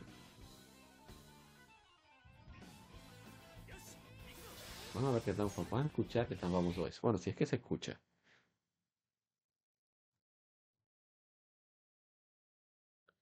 Bueno, ya lo están viendo.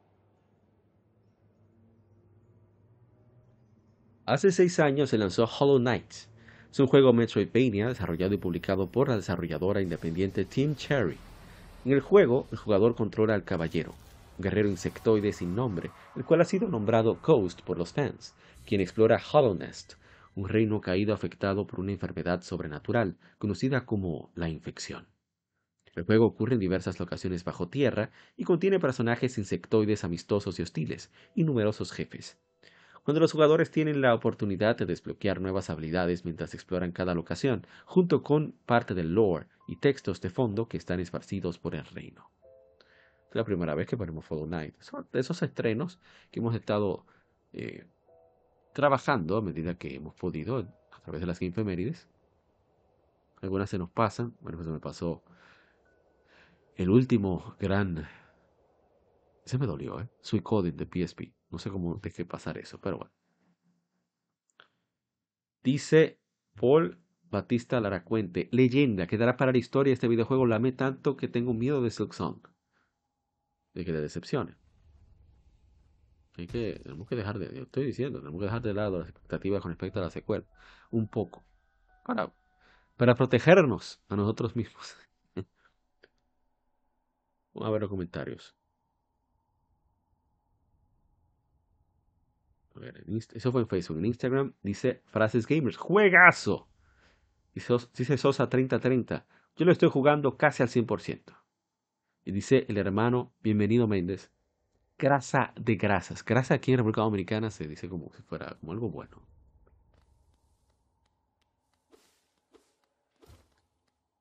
Yo no lo había jugado nunca. Hasta este día. Y debo de confesar que yo nunca tuve mucho interés en el juego más allá de lo que hablaban de él. Me sorprende muchísimo la fluidez que tiene el gameplay. O sea, el Play Control es un juego absolutamente eh, fino, ¿eh? Con un cuidado extraordinario. Que de hecho estoy pensando jugarlo con palanca próxima vez. Con el stick. O sea, como que siento que voy a tener más control. No que no, estoy hablando tontería. Pero es la impresión que tengo. Eh, me parece fantástico, la verdad que, sobre todo, la como ellos, ellos reciclan muchos elementos de lo visual, pero es para centrarse en diseño. Eso es algo que hacen muchos los estudios más pequeños para, para optimizar recursos, tanto financieros como técnicos. Y me sigue sorprendiendo eh, ese plataformeo fino. Con fino me refiero a cuidadoso, eh, delicado. Qué excelente trabajo tiene la ambientación. Eh, me da un poquito de, me ponen al, me tienen alerta porque no sé qué rayos me voy a encontrar. Pero, pero, pero, el hecho de que responda también el, el personaje me da cierta tranquilidad. Es una respuesta inmediata, eh, bien hecha. Me parece fantástico eso. Y la verdad es que espero jugarlo más adelante. Me parece muy, muy bien, muy bien realizado. Es, la verdad es que entiendo. Solamente yo no, no jugué mucho, ¿eh? Si quiere llegar la hora. Pero lo que jugar, lo que jugué me, hace, me hizo entender realmente por qué tantos, tantos elogios y halagos a este juego. ¿eh? Eh, la verdad es que está muy bien realizado. Es un, un trozo de, de, de, Es una obra maestra. Por lo que pude jugar por lo menos y, y, ver. No sé si vaya a ser de mis favoritos. No lo sé. Tendría que jugar más a ver. Pero entiendo. Como pasó con The Last of Us. Eh, no me parecía un juego tan increíble, pero el hecho de lo bien realizado que está me hace comprender un poco el por qué. Eh, no sé, tanto, tantos elogios. Parece bastante bien. Y vamos a ver si lo continuamos día de estos. Muy, muy, buen juego, muy bueno. Es bueno que pensaba jugar, pero enteré que era 13 y por eso no. Hace 25 años se lanzó eh, Gex Enter the Gecko. ¿eh? Juego de plataformas que salió para todos los sistemas de la época. Dice eh, Luis Cesati 589. Bueno, dice Kiori 11. El equipo de Crystal Dynamics haciendo una entrega buena que aunque no pasa la prueba del tiempo, es muy recordada por la comunidad. Parece muy bien. Toma un poquito de agua.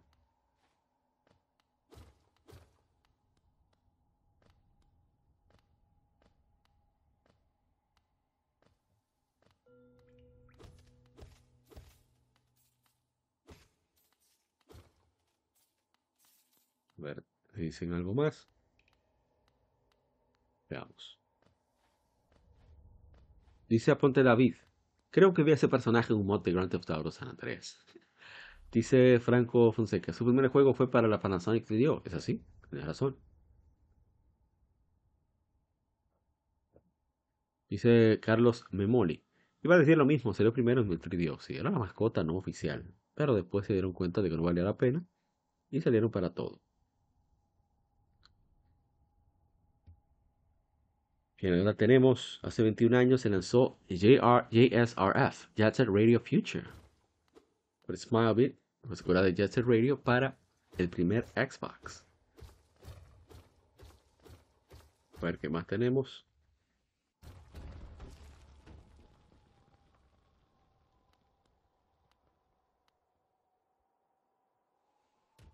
A ver, a ver. Ya no tenemos más.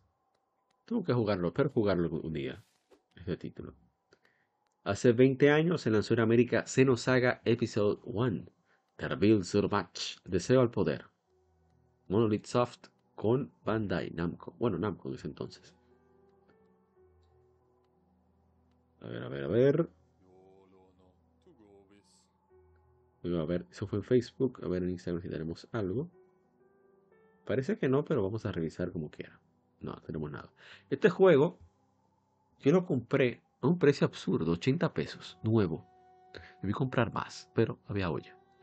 Olla es que no tenía dinero.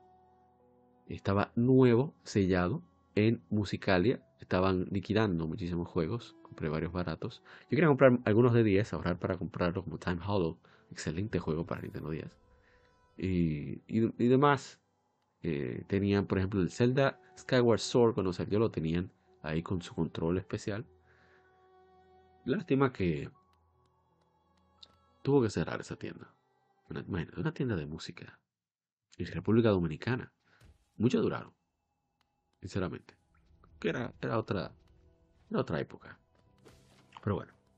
Se nos haga unos gráficos excelentes, una historia bastante adulta.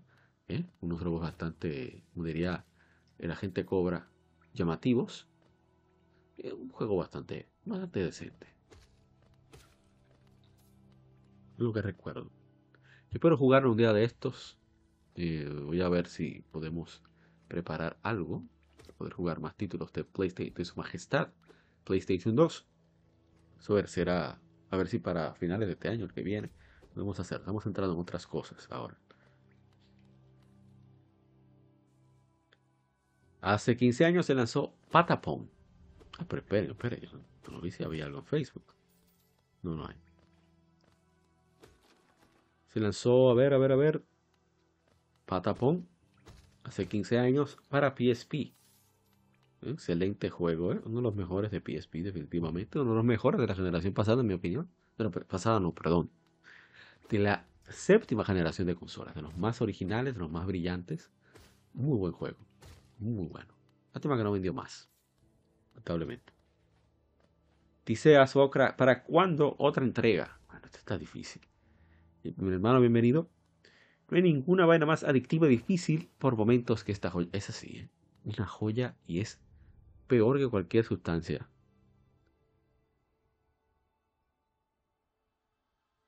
Bien, sigamos. Hace 12 años llegó Nintendo 3DS. Consola bastante querida, ¿eh? Más de lo que yo pensaba. Gracias por todos los likes y demás. Bien, dice Gerardo Alfonso González sobre 3DS. Nosotros hicimos un especial de 3DS, que pueden buscarlo en las plataformas de podcast, junto a mi hermano Nintendo Max. Dice Gerardo Alfonso González, de las mejores consolas de la historia, horas de diversión con este. Dice Jesús Eduardo Jacobo Arreola, justo la tiene mi hermano y nos divertimos con ella. Dice Maximiliano Gorno, aún tengo la primera versión, bárbaro, un criminal. Dice Zenon Crimson, de hecho, yo la mandé a arreglar para volver a usarla y tenerla como completa. Dice Pablo Miguel Blanco Pacheco. Yo todavía sigo jugando con ella. Y cuando la tengo, ahorita toda pirateada, con un juego ahí, tú sabes, liberado.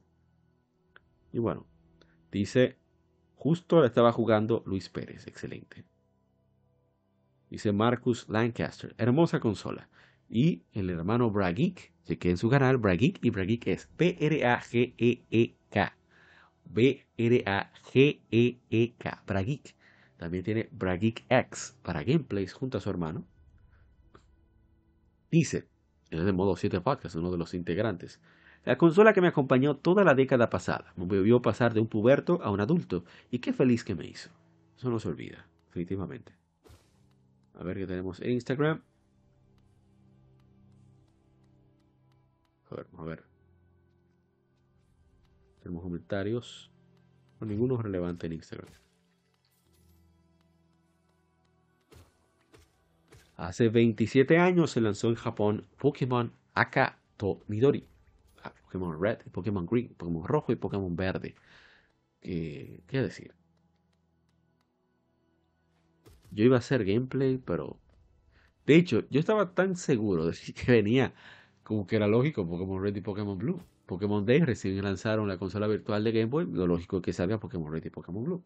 Pues resulta que no. Yo no estaba tan seguro que en los hashtags yo puse Nintendo Switch, porque yo estaba seguro que eso venía. Yo preparo siempre las efemérides uno o dos días antes o más, dependiendo de, de qué tanto tiempo tenga disponible. Pero siempre por lo menos un día antes. Y yo puse el hashtag. Pero bueno, yo espero que lo pongan algún día porque son excelentes juegos. Ver los comentarios.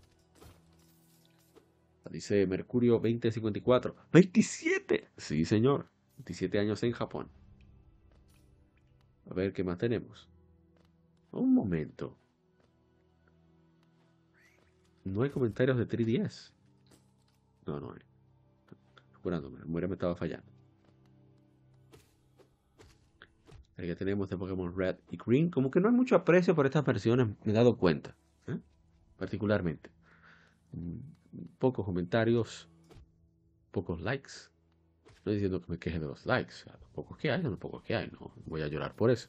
Pero me parece bastante peculiar el hecho de que para este juego, eh, una, que inició una franquicia tan grande como Pokémon, refiero a lo que factura, ¿eh? como que no.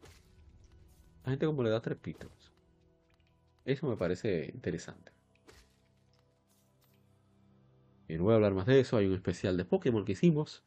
Aparte de también un, episodio junto con invitados, colegas, gamers, que hablan sobre Pokémon. Así que puedes darte la vuelta por ahí. Es una franquicia que todavía, a pesar de todos los disparates, qué yo, disfruto atrapar, llenar mi álbum de stickers atrapando a Pokémon. Hace 22 años se lanzaron en Japón Legend of Zelda Oracle of Ages y Legend of Zelda Oracle of Seasons. Excelentes juegos para Game Boy Color, que, también, que les hizo eh, Konami y dirigió el actual director de los Legend of Zelda desde Skyward, eh, también hizo, dirigió British Cap y también dirigió Skyward Sword y también ha dirigido Breath of the Wild desde Capcom. Increíble.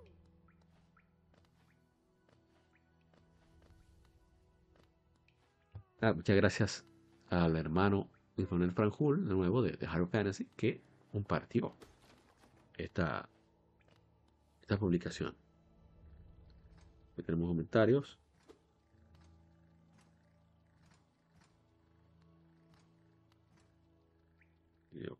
No tenemos. Bueno, este juego es muy especial para mí. Eh, lo he dicho antes un momento difícil, madre decidió comprarlo, parte de, la Reyes, Navidad, qué sé yo, una de las dos cosas. Todavía lo conservo, no está en el mejor estado, pero es el juego de la misma época. Y es uno de los mejores, The Legend of Zelda tiene de los mejores puzzles de la franquicia, te quiebran la cabeza algunos de esos puzzles, pero no lo cambio por nada. Para que estos juegos tú puedes, puedes continuar la aventura, no importa cuál eliges comenzar, justo donde te quedaste, ¿eh? complementándose, un excelente sistema. Originalmente eran tres, pero las complicaciones hicieron que lo minimizaran, lo optimizaran con dos. Ya no, podía más de ahí.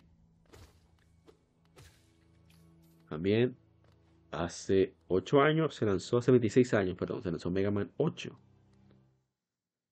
de un PlayStation y, Sega Saturn. Dice Spade Blaster. ¿Alguien sabe cómo o dónde descargar? Bueno, está dando digamos, enviado de PSP, no sé.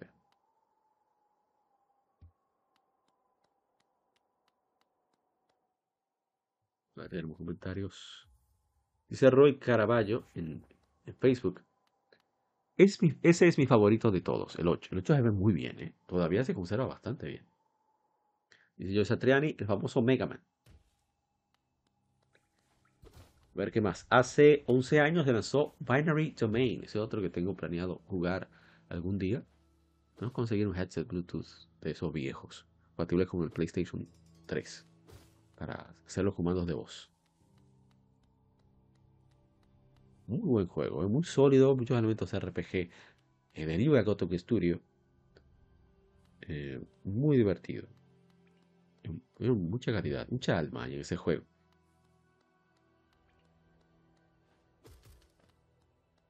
Bueno, ese sí tenemos gameplay. Estoy viendo que nos faltan unos cuantos todavía.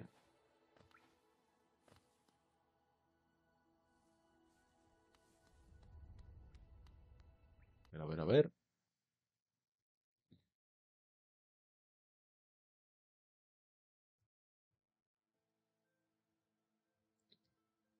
de 6 años se lanzó Horizon Zero Dawn. Es un RPG de acción, no me dice que es acción, aventura con elementos RPG, desarrollado por Guerrilla Games, publicado por Sony originalmente para PlayStation 4. La trama sigue a Eloy, una joven cazadora en un mundo dominado por máquinas, y le inicia un viaje para conocer su pasado. Jugadores usan armas a distancia, como una lanza y sigilo para enfrentar criaturas mecánicas y otras fuerzas enemigas. Un árbol de habilidades provee a jugadores con nuevas habilidades y extras. Se puede explorar el mundo abierto para descubrir lugares y realizar misiones secundarias. Fue lanzado para Windows en 2020. Este juego es un juego bastante, demasiado sólido, o sea, para mí es impresionante todavía este juego. Dicen en, en, uh, en Instagram, el mejor juego de 2017, sin duda alguna, no lo yo los hermanos Demix, Demix James, hermanos Raúl. Saludos para ti, mi hermano Raúl. Dice, bienvenido Méndez, hermano, bienvenido, de Gas du Juego. Esperando acabar par de vainillas para probar la parte 2. Esto luego por tener un PlayStation 5 y probar la parte 2, de verdad. De hecho, voy a repetir el 1 cuando tenga PlayStation 5. Gracias, qué raza de juego, dice el hermano 3CK o 0MC. Esperando la parte 3 porque VR no lo, jugaré, no jugaré por falta de dinero. Bueno, por muchas cosas más.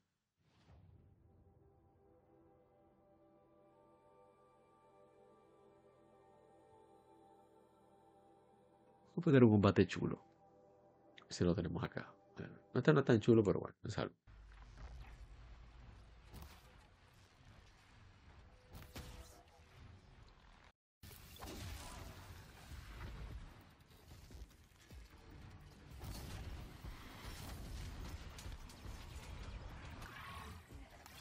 A ver, a ver, a ver.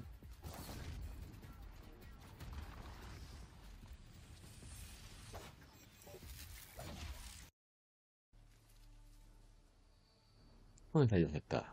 Combate chulo. Oh, sí, es aquí. No, pero entonces. Ah, yo me pasé el combate más chulo. Es una chulería Horizon.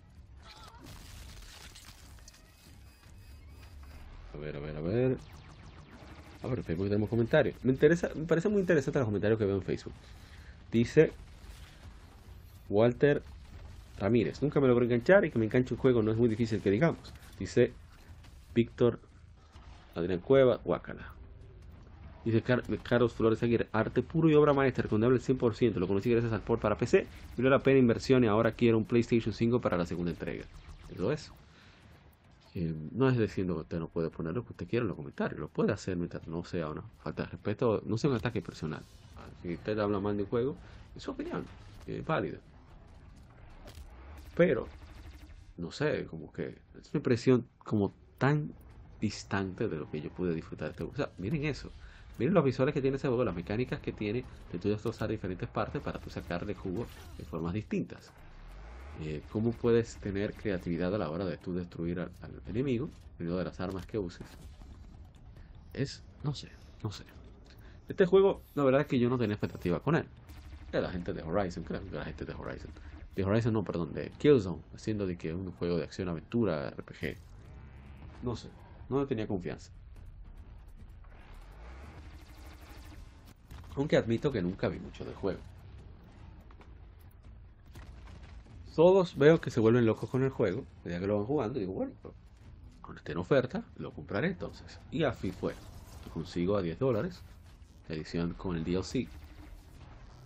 Luego te, me sorprendió que con el código también te dan la versión digital.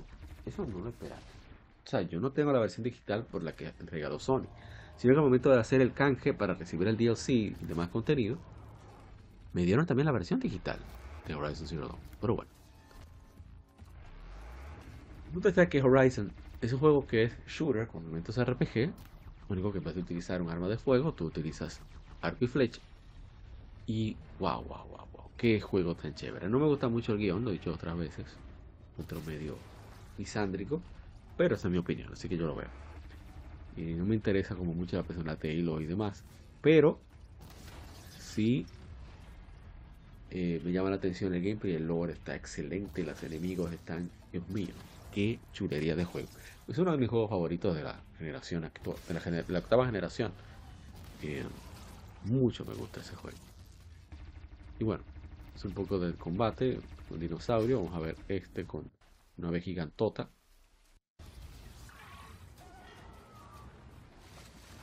No recuerdo el nombre ahora. Muy chévere esa, esa parte donde tienes que ir eh, escaneando cada parte del enemigo para así tú poder tener una idea con qué atacarle. Que contra qué es débil este enemigo, contra qué, qué parte, cómo puedo quitarle, que deje de- esa función deje de poder ejecutarla. Porque le quité esa parte. Eso está genial. Es una cosa impresionante. Y yo lo recomiendo muchísimo. ¿eh? Que pueda, que lo pruebe, que no se va a arrepentir.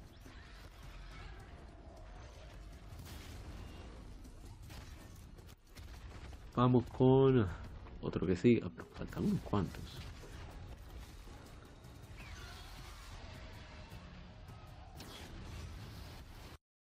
Aquí vamos.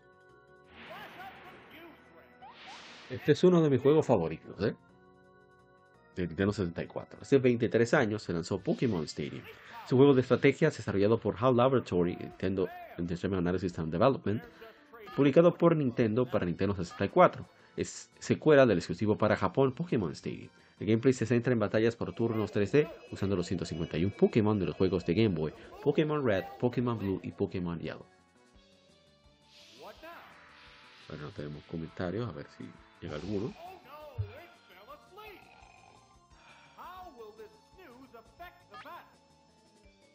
Espera, espera, confundí. Ahora sí, estaba chequeando en Instagram.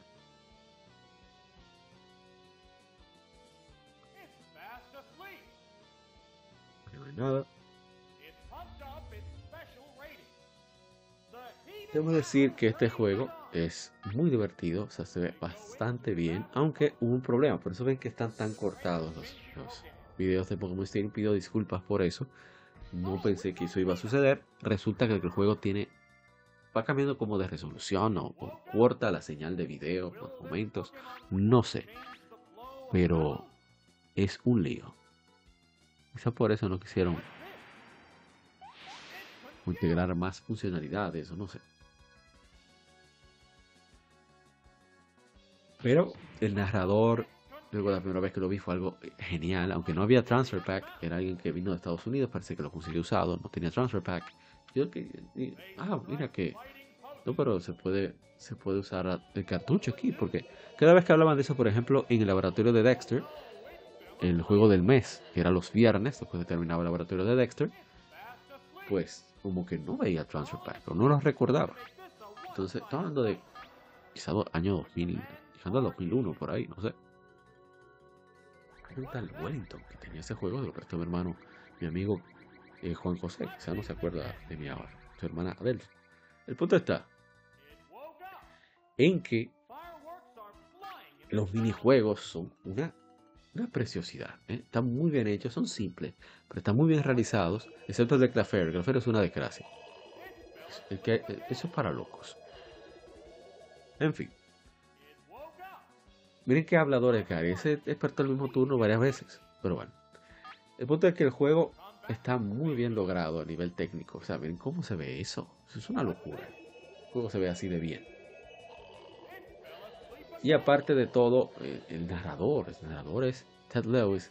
También era la voz del profesor Oak. Creo que dirigió el doblaje por un tiempo también.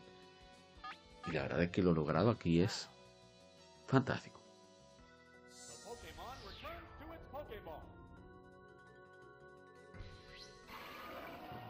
De comentarios.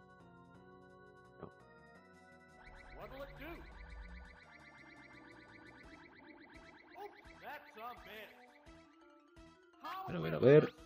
Hace 23 años se lanzó Tetra Life 2. Perdón, hace 23 años. Todo esto es el mismo día. ¿eh? Stadium 2, Resident Evil Veronica y Tetra Life 2 salieron el 23. Salieron hace 23 años, el 29 de febrero del año 2000. Todos, los tres. Una locura. Eh, tanto Tetra Life 2 como Resident Evil Code Veronica salieron para Dreamcast. Hace 18 años se lanzó Devil May Cry 3, Dante's Awakening. Acabo de leer los comentarios ahí. Dame un momento, a ver.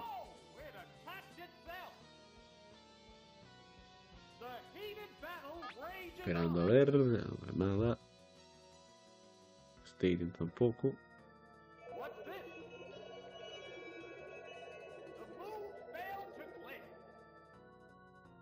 Ver, a ver, a ver. Como 10 minutos ahí.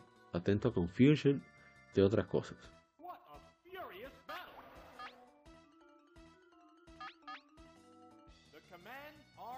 A ver, a ver.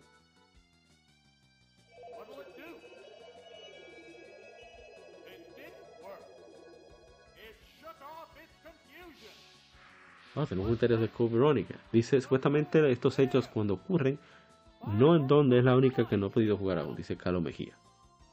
Dice Jesús Alberto Morales, nunca le entendí los controles. Cuando jugué estaban al revés y era muy confuso. Bueno, solo la época. A ver, Dead or Alive 2. Dice Javier Hernández, la versión japonesa de Dreamcast de Dead or Alive 2 Shokai Game Band es la mejor de todas. Trae varios extras, vestuarios, escenarios y cinemática que no tiene la versión americana. Muchísimas gracias.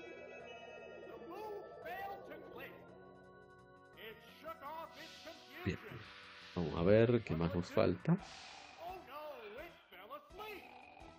Adelante, a ver si comentario adelante, pero que no. Oh, hace 19 años se lanzó Drakengard. En Japón se conoce como Dragon Dragoon. O sea, el primero de que engloba.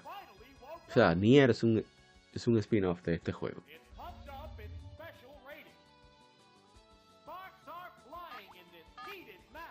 A ver. que no. Hace 19 años llegó Ninja Gaiden aquí en América para Xbox. Ese juego es uno de mis favoritos. Sobre todo el Black. Qué chulería de juego. Dice Raúl Reynoso, 96, un excelente comentario. El abusador, Ryu Hayabusa. Si te halla, te abusa. está muy bueno, está muy bueno, está bonito.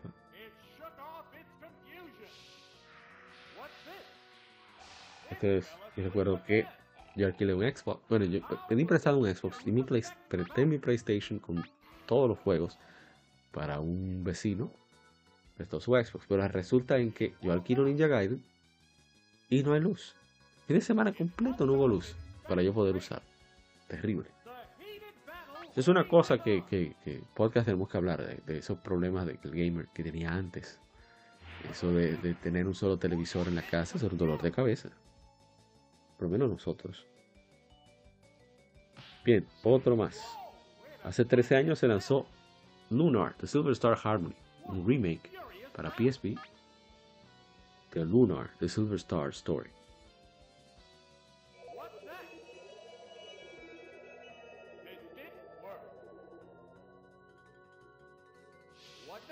En este caso hay comentarios.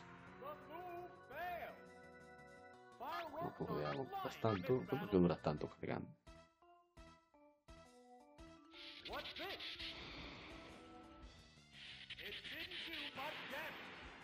A ver.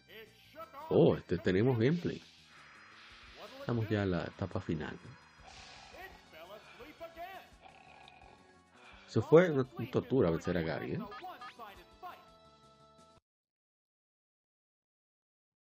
No hablamos de Gary Piroman.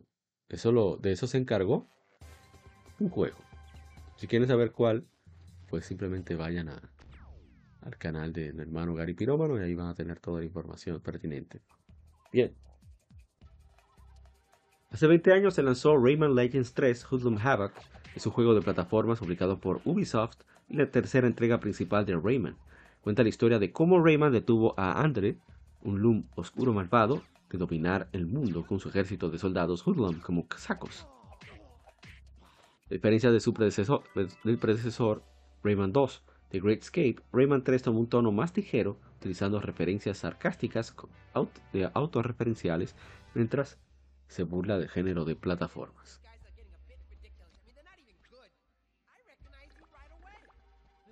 Yo había jugado antes, pero no, me, no lo encontraba como tan extraordinario. Pero después de disfrutarlo, de, ¿saben? probar y probar. Eh, realmente le he encontrado. Eh, es un juego grandioso, ¿eh? De verdad. Eh, bueno, no es súper extraordinario, pues. No, no, me pasé con grandioso. Retracto. Es un muy buen juego. Tiene sus problemitas de los plataformeros 3D de esa época.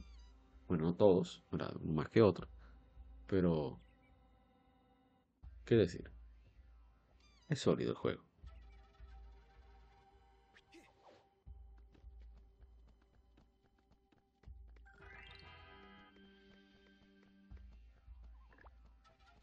Ver. Hay un pequeño problema. Eh, el juego tiene sus problemitas, eh, decía, de... Pues en las plataformas, como que no está claro dónde te puedes enganchar, de dónde te puedes agarrar, dónde sí, dónde no. Eh, es un poco confuso el mensaje que indica con eso. No hay ningún... que no haya ningún indicador, pero como que si, si ves una distancia similar, lo que espera, por lo menos yo espero, es que no haya ningún problema con eh, darme cuenta, ¿no? Pero bueno, el juego es bastante sólido, muy es, bueno, hay buena cantidad de contenido, hay muchas razones para revisitar ciertos niveles, entre otras cosas.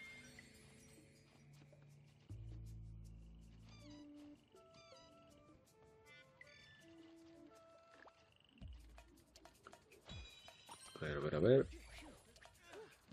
¿Qué Facebook? No, faltaba Facebook.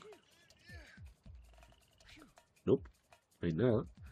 Bueno, quizás lo siga jugando, no sé. No, realmente no quedé tan, tan, tan encantado como, la, cuando lo probé, que lo dieron en el, en el Plus. Ese fue de los últimos juegos que dieron en el Plus para, para PlayStation 3.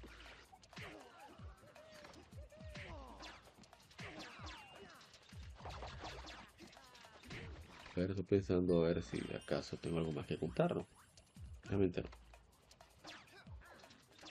Hace 20 años se lanzó Tenchu Wrath of Heaven para PlayStation 2.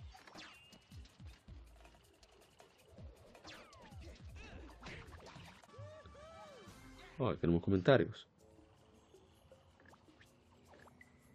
Espera que cargue. Dice el hermano Shadow Justice. Y yo aquí sentado esperando un remake mientras rehacen The Last of Us como cuatro veces. Dice el hermano Angel. Angel Mayen, es ilustrador, diseñador, en su trabajo. A legend, una leyenda. Oh, oh. Fue donde estaba Lilo, Lilo, Lilo. Se me fue, se me fue. Ah, ya, ya retomé.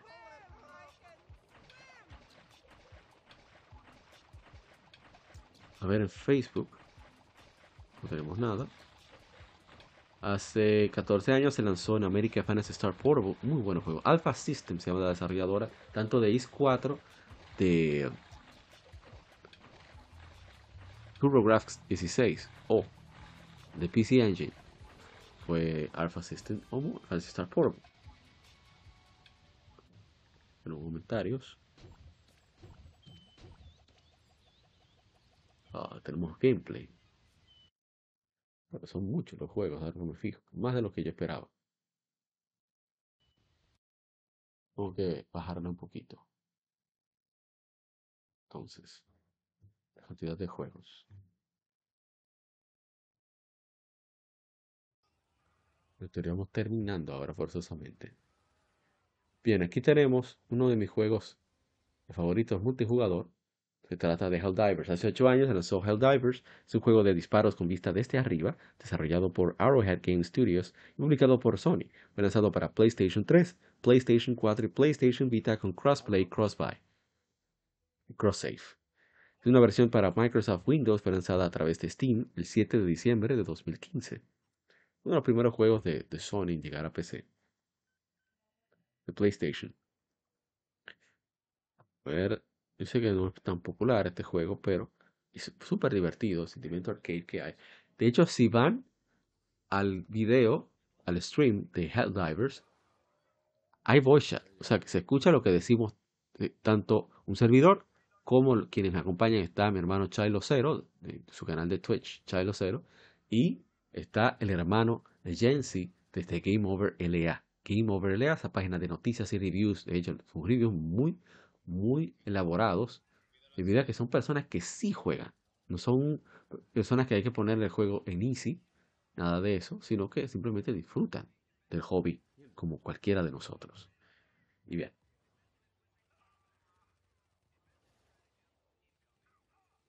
Esperando a que cargue. No sé qué problema es que tiene esto. Que no está cargando los comentarios apropiadamente en Instagram.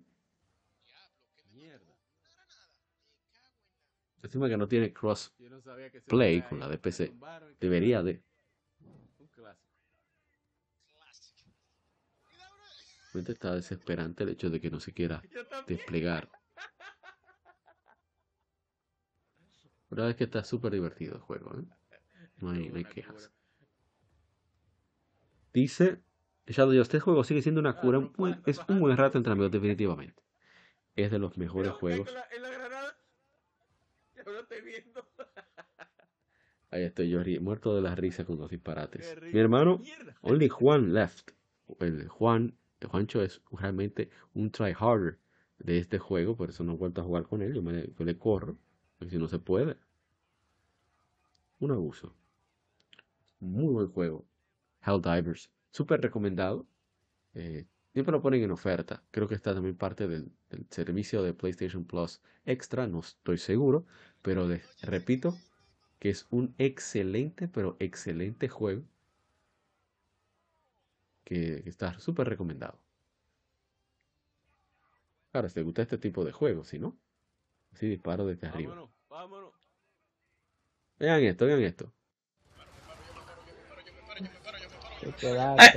¿Vieron que la Estaba muerto de la risa porque A Porque mí que yo- te había entrado yo- ya cerrado. yo no estoy contando con Chilo. O sea, llega el cohete y sucede lo siguiente. Llega el cohete, nos vamos porque están llegando muchísimos. Entonces Chilo Vámonos, vámonos. todos entrar y digo, vámonos todos. Y miren qué sucede. ¿Vieron que la Chilo está en el suelo cuando tú estás noqueado. No tienes chance de sobrevivir. Tú lo tienes. Pero él está rodeado de enemigos. y está cerca de la nave. Entonces, me da risa. Él está dando ánimos al mismo. Diciendo yo me paro, yo me paro. O sea, no puedo dejar de verlo. Yo hice un, un, un clip de esto porque fue demasiado divertido. O sea, me, viene un enemigo, está disparando, él está pendiente a Jensi, lo noquean. Entonces la, la torreta elimina al enemigo, llega más, llega finalmente el cohete para que nos vayamos. O sea, Chelo lo noquean de nuevo. ¡Can! Vámonos, vámonos.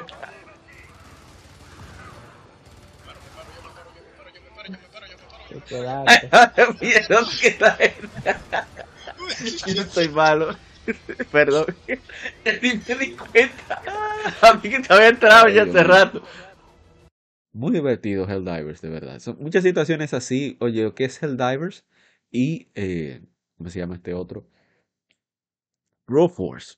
Son juegos que son obligatorios, en mi opinión. O sea, tú quieres un juego para pasar un buen rato online o local, es- esos dos juegos son mandatorios, en mi opinión. ¿eh? Ahora estoy hablando de que, porque de verdad que es- pasan locuras que uno solamente le queda reírse.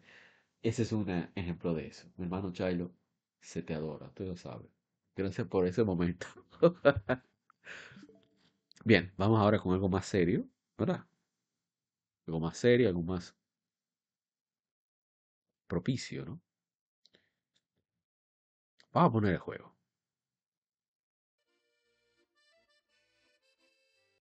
Yo estaba yo tratando de resolver este puzzle y me puse a andar por ahí. ¿Qué más uno va a hacer? Resolver eso, este, este asunto. Hace seis años se lanzó The Legend of Zelda Breath of the Wild. Es un juego de acción-aventura con elementos RPG desarrollado y publicado por Nintendo para Wii U y Nintendo Switch. La decimonovena entrega de The Legend of Zelda y sucede al final de la línea temporal de la serie. Todavía no saben dónde ponerla, por cierto. El jugador controla a Link, quien despierta de un sueño de un siglo para derrotar a Calamity Ganon, para restaurar al reino de Hyrule. Vamos a leer los comentarios.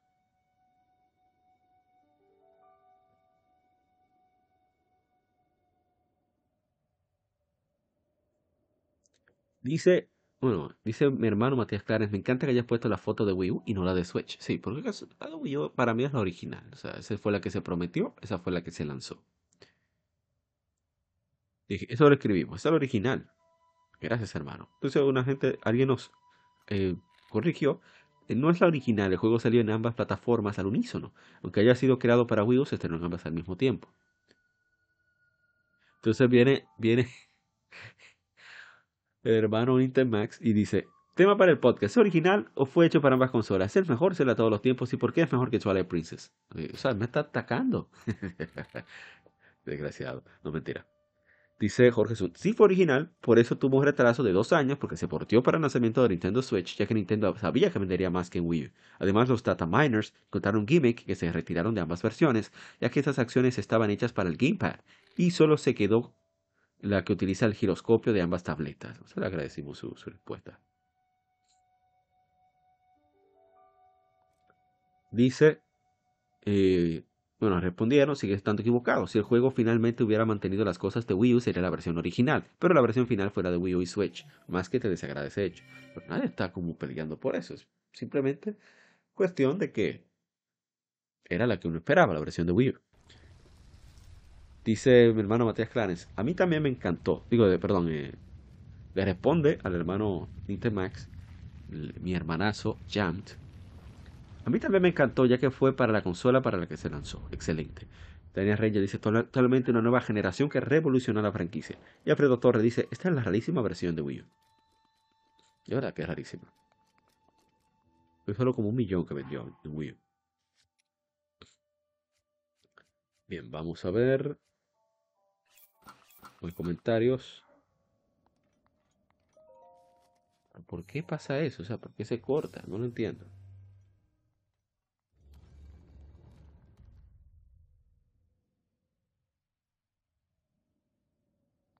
A ver, a ver, a ver.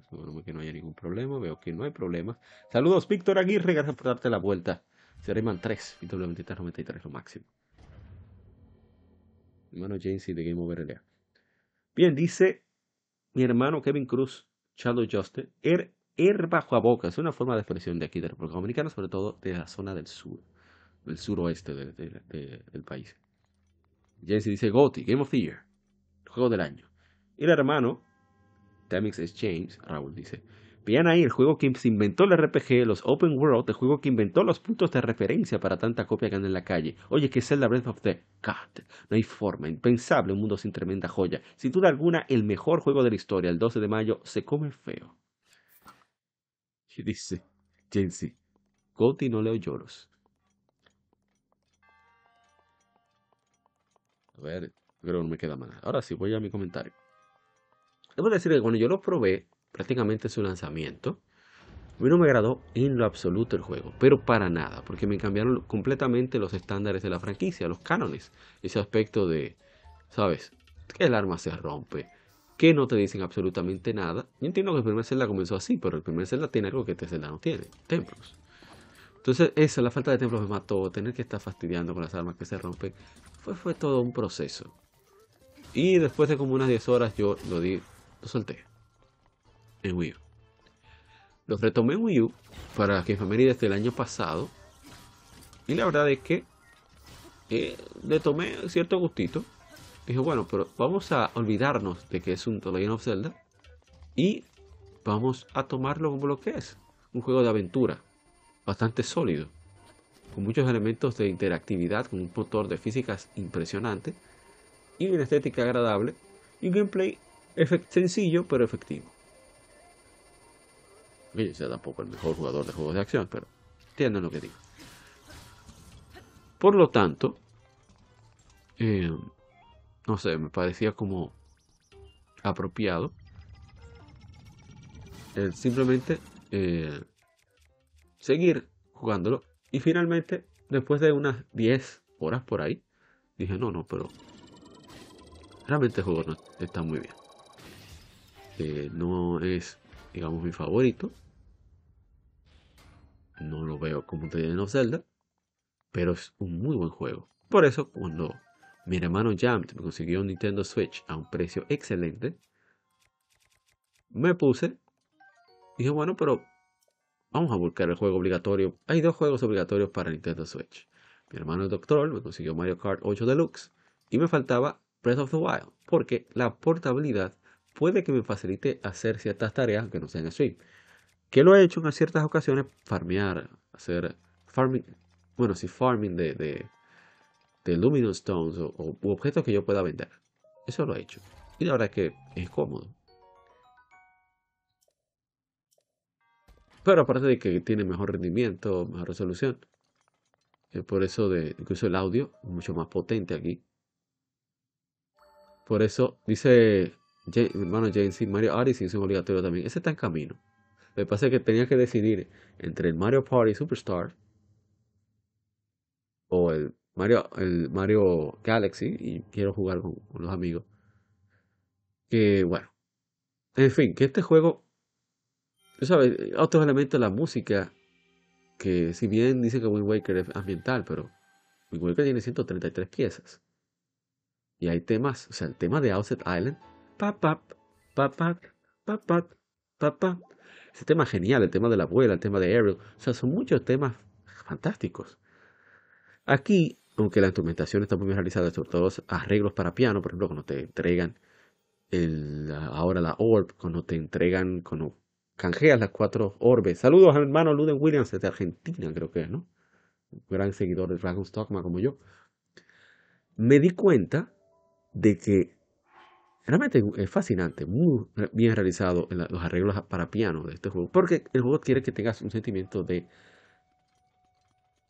soledad, abandono, de añoranza, de ¿sabes? De remarcar mucho ese, ese aspecto de soledad. No entiendo, no entiendo. Pero después del trabajazo con Skyward Sword, concho, es difícil acostumbrarme a, ¿sabes? No tener esos sonidos que son tan característicos que sí estaban en Skyward Sword. Skyward Sword tiene, para mí, la mejor banda sonora de la saga. Para mí, personal. Me, me hubiera encantado que este juego hubiera tenido eso. Que lo entiendo, repito. Por cuestión de, de inmersión, de, de lo que está sucediendo en el juego. Está solo. En un mundo desconocido. En fin, muy buen juego. Gusta más Horizon. Pero es muy buen juego. La guerra que va a haber. Si usted tiene problema con esa opinión, deja su comentario. para así eh, llegue a más gente esa opinión. Pero bien. A ver, a ver, a ver. ¿Con qué cerramos? Oh, esperen. Hace seis años también se lanzó Nintendo Switch. Sistema Nintendo Switch. Sistema híbrido por Nintendo. Idea de, de Iwata después de lo aprendido a través de Wii U. Lástima que no pudo ver el resultado del sexto, pero yo estoy seguro de que desde donde él esté, él sabía que le iba a ir bien. Mira, dice, dice Jaycee que of Zelda más que Horizon. Bueno, esa es tu opinión. Tengo la mía. Vamos a, a ver si tenemos opiniones de Nintendo Switch. Pero ¿por qué estás tardando tanto para cargar? Eso no lo entiendo todavía.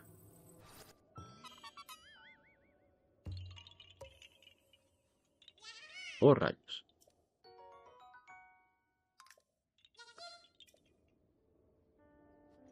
Estoy buscando a ver. Ah, tenemos un comentario, por lo menos en Facebook si cargan. Dice el hermano Brageek. Increíble, la consola está más viva que nunca. Sí, es así. Dice también Maximiliano Corno. Sigue siendo la mejor consola que he comprado.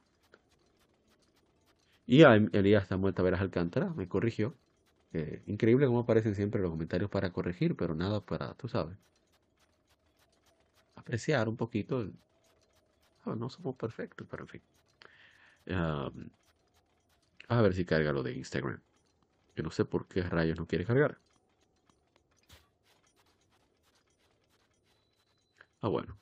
Dejarlo. Entonces no, no leímos el comentario de Instagram. Hace 15 años se lanzó God of War Chain of Olympus para PSP. Juegazo. De hecho, yo comencé a ver el PSP por ese juego. O sea, por los God of War. Cuando salió el Ghost of Sparta, yo no, no, yo necesito un PSP ya. Porque yo no, no, estaba familiarizado con God of War todavía en esa época. Eh, había leído mucho sobre él, sobre David Jaffe, sobre Sony Santa Mónica Studios. etcétera, a través de las revistas como Electronic Gaming Monthly y demás. Pero ya con dos juegos arriba y viéndolo, como las imágenes, dije, no, pero espérate, esto, esto hay que conseguirlo sí o sí. Y la verdad es que es un juegazo. Lástima que se rompieron las relaciones con Radio Zone Studios, un estudio bastante bueno, que lamentablemente su proyecto original no cumplió las expectativas de nadie, creo que ni de ellos mismos. Pero bien.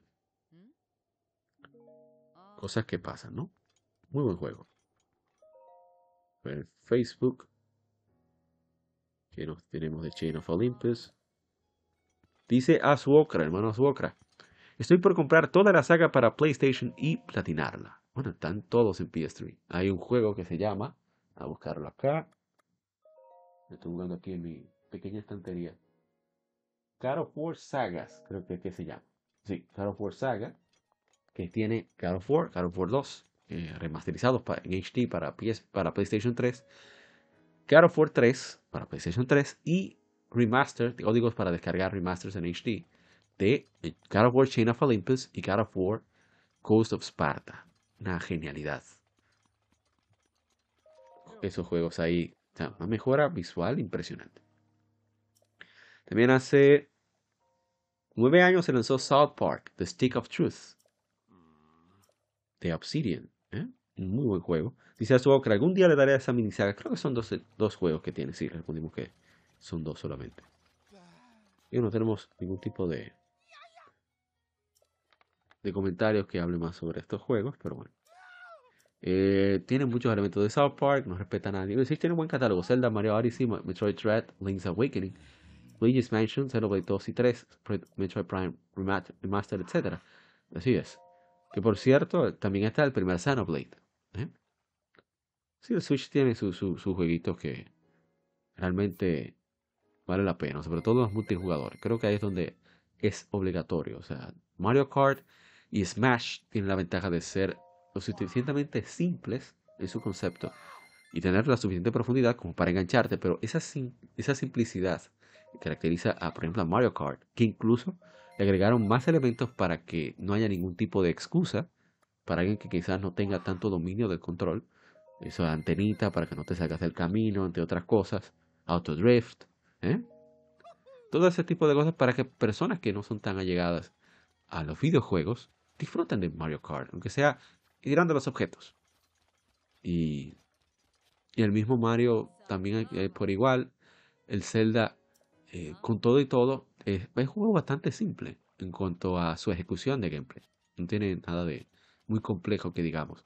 Y esa ha sido una característica de, de, Nintendo. Definitivamente, y el Switch cumple a cabalidad con eso. Bien, sigamos. Hace 22 años se lanzó Conker's Bad Fur Day para Nintendo 64 por Rare. ¿eh?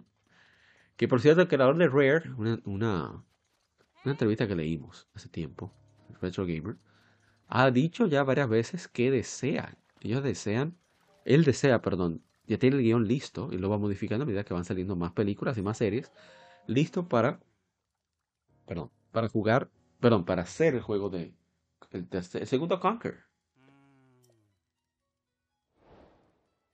tiene eso listo. Y es lo único que no, no le ha hecho caso es Microsoft. Ellos lo que no han querido decir. Pero está preparado, que fue el director y es la voz de Conquer también. Pero bueno, cada quien con lo suyo.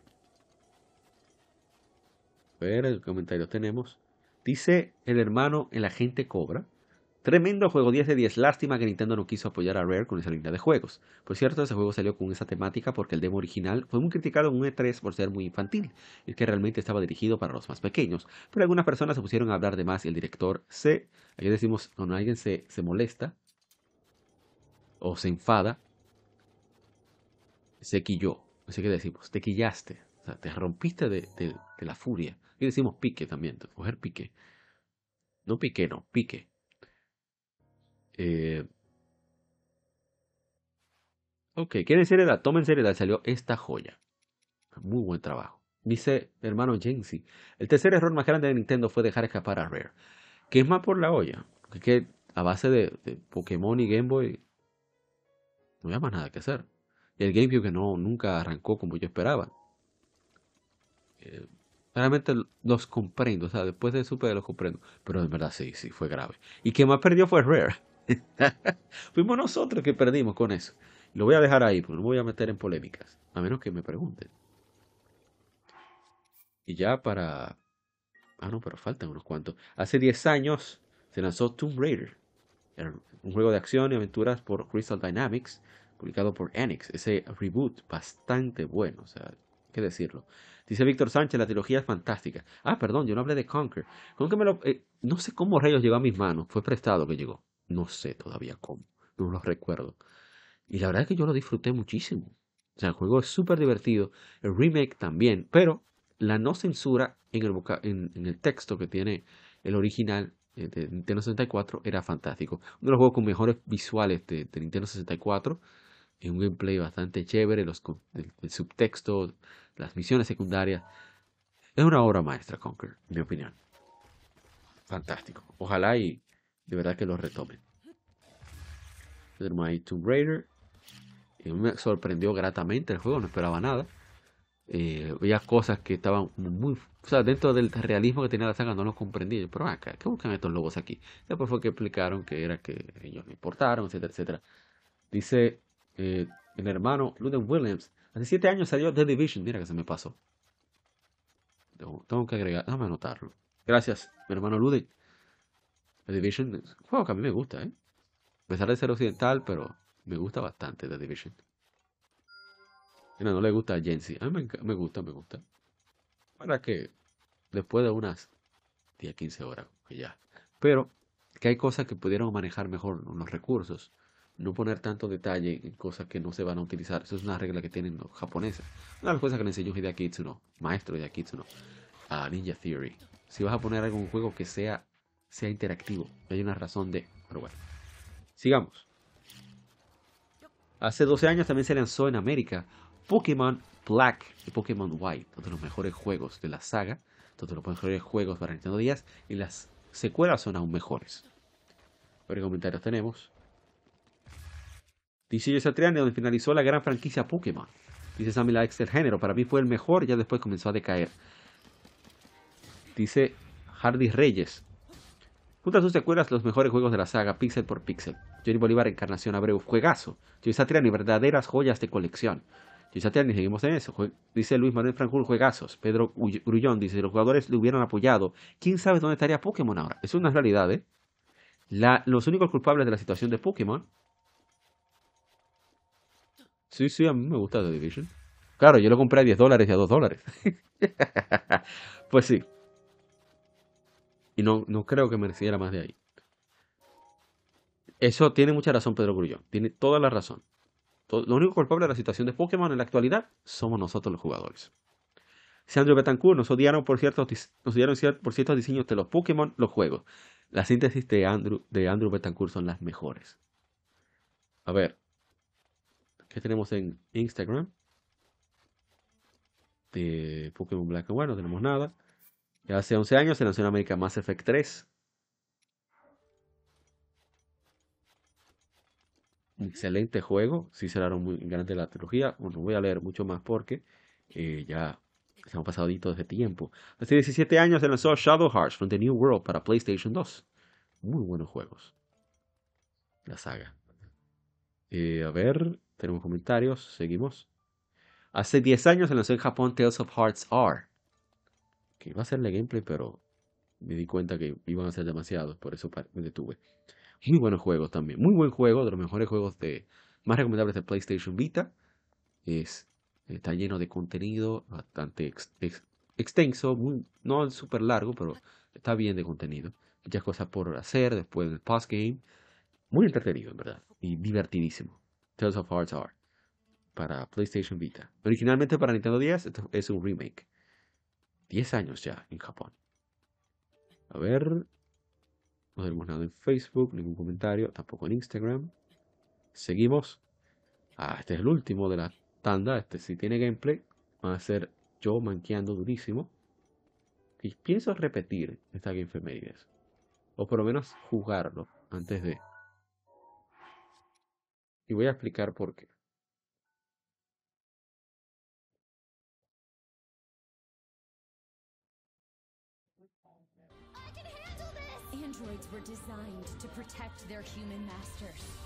Hace seis años se lanzó, seis años se lanzó Nier Automata. Es un RPG de acción desarrollado por Platinum Games, publicado por Square Enix. Es secuela del juego de 2010 Nier, spin-off de la serie Drakengard. El juego fue originalmente lanzado para PlayStation 4 y Windows a través de Steam, con el port de Xbox One, publicado el año siguiente con el subtítulo Become a Scots Edition. Luego en 2020, llegó en 2022 a Nintendo Switch. A los comentarios.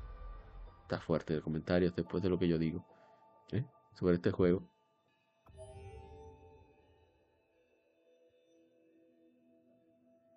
Ok.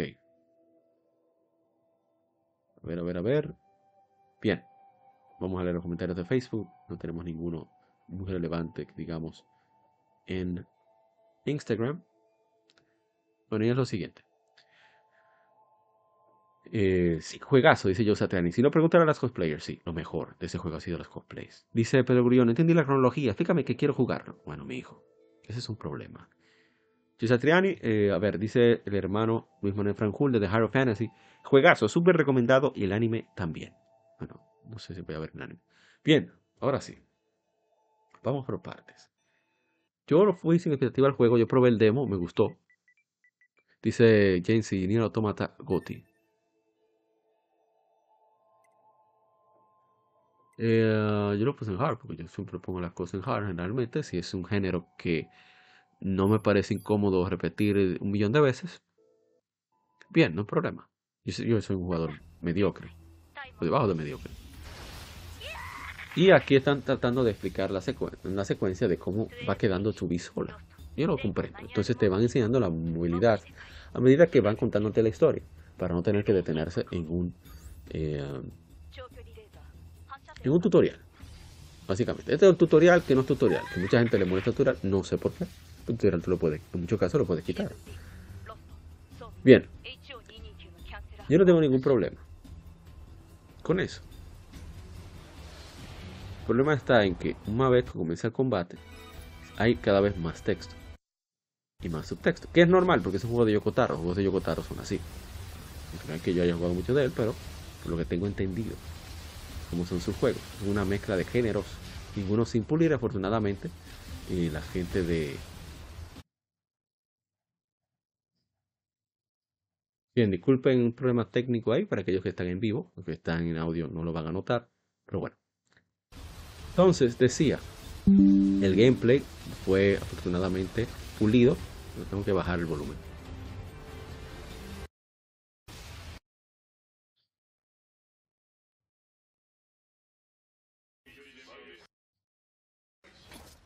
difícil está esto.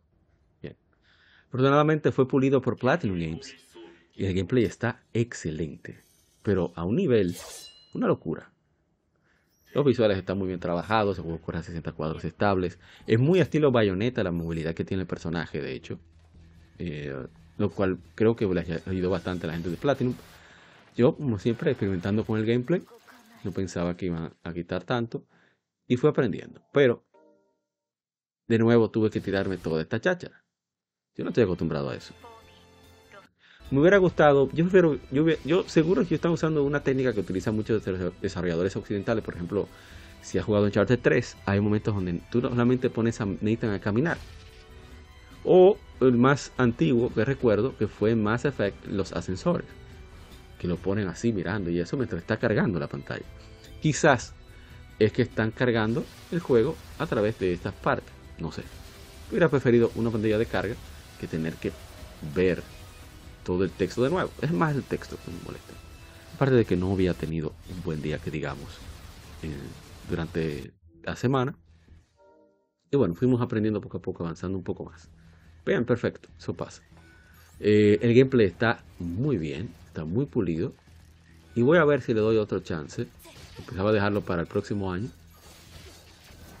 Eh, pero está muy bien trabajado, o sea, el gameplay está exquisito, la verdad. Y ojalá que, que sí, sí, tengo que, retomarlo. Va muy, muy bien realizado y... ¿Y qué decir? Ojalá que, que no se quede ahí esa colaboración entre Cavia, eh, donde, el estudio donde trabaja Yokotaro, y eh, Platinum Games. Creo que, bien dijo Shiki Kamiya, creador de Okami, de Bayonetta, de Beautiful Joe, director de Resident Evil 2 original de PlayStation, entre otras cosas, bien dijo bien claro que si no fuera por Nier Automata, quién sabe dónde estaría Platinum Games. Porque le entró un buen dinero, que ellos nunca habían conseguido tanto dinero con un juego hasta que no salió este título. Y la verdad es que está muy bien realizado, muy bien trabajado. Y yo soy, pienso yo, quien debe de buscar la manera de retomar. Entiendo que el problema soy yo. Un poco más calmado, fin de semana, quizás hubiera jugado, intentado, mejor dicho, avanzar durante una hora.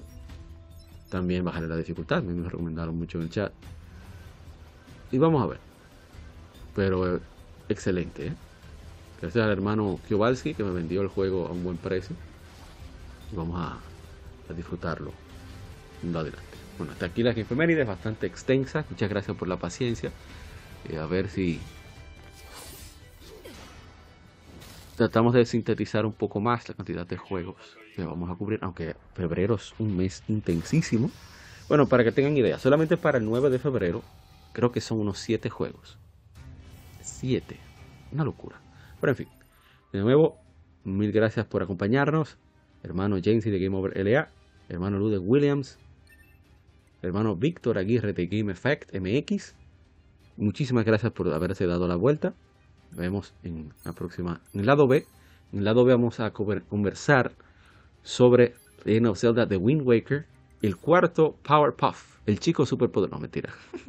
¿Verdad? Estoy empezando a poner ese título. Sobre The Wind Waker, 20 años, dos décadas qué expectativas se tenían respecto al juego, cómo fue la recepción y cómo se percibe en la actualidad, anécdotas y cosas así. Parte de unos cuantos datos curiosos sobre The Wind Waker. Así que nos veremos en el lado B, que va a transmitir eh, por aquí mismo el canal de YouTube y va probablemente a estar en el lado B, como el lado B en el podcast. Así que nos veremos muy pronto en el lado B. Recuerden cuidarse mucho, que siga el vicio. Nos vemos. Bye.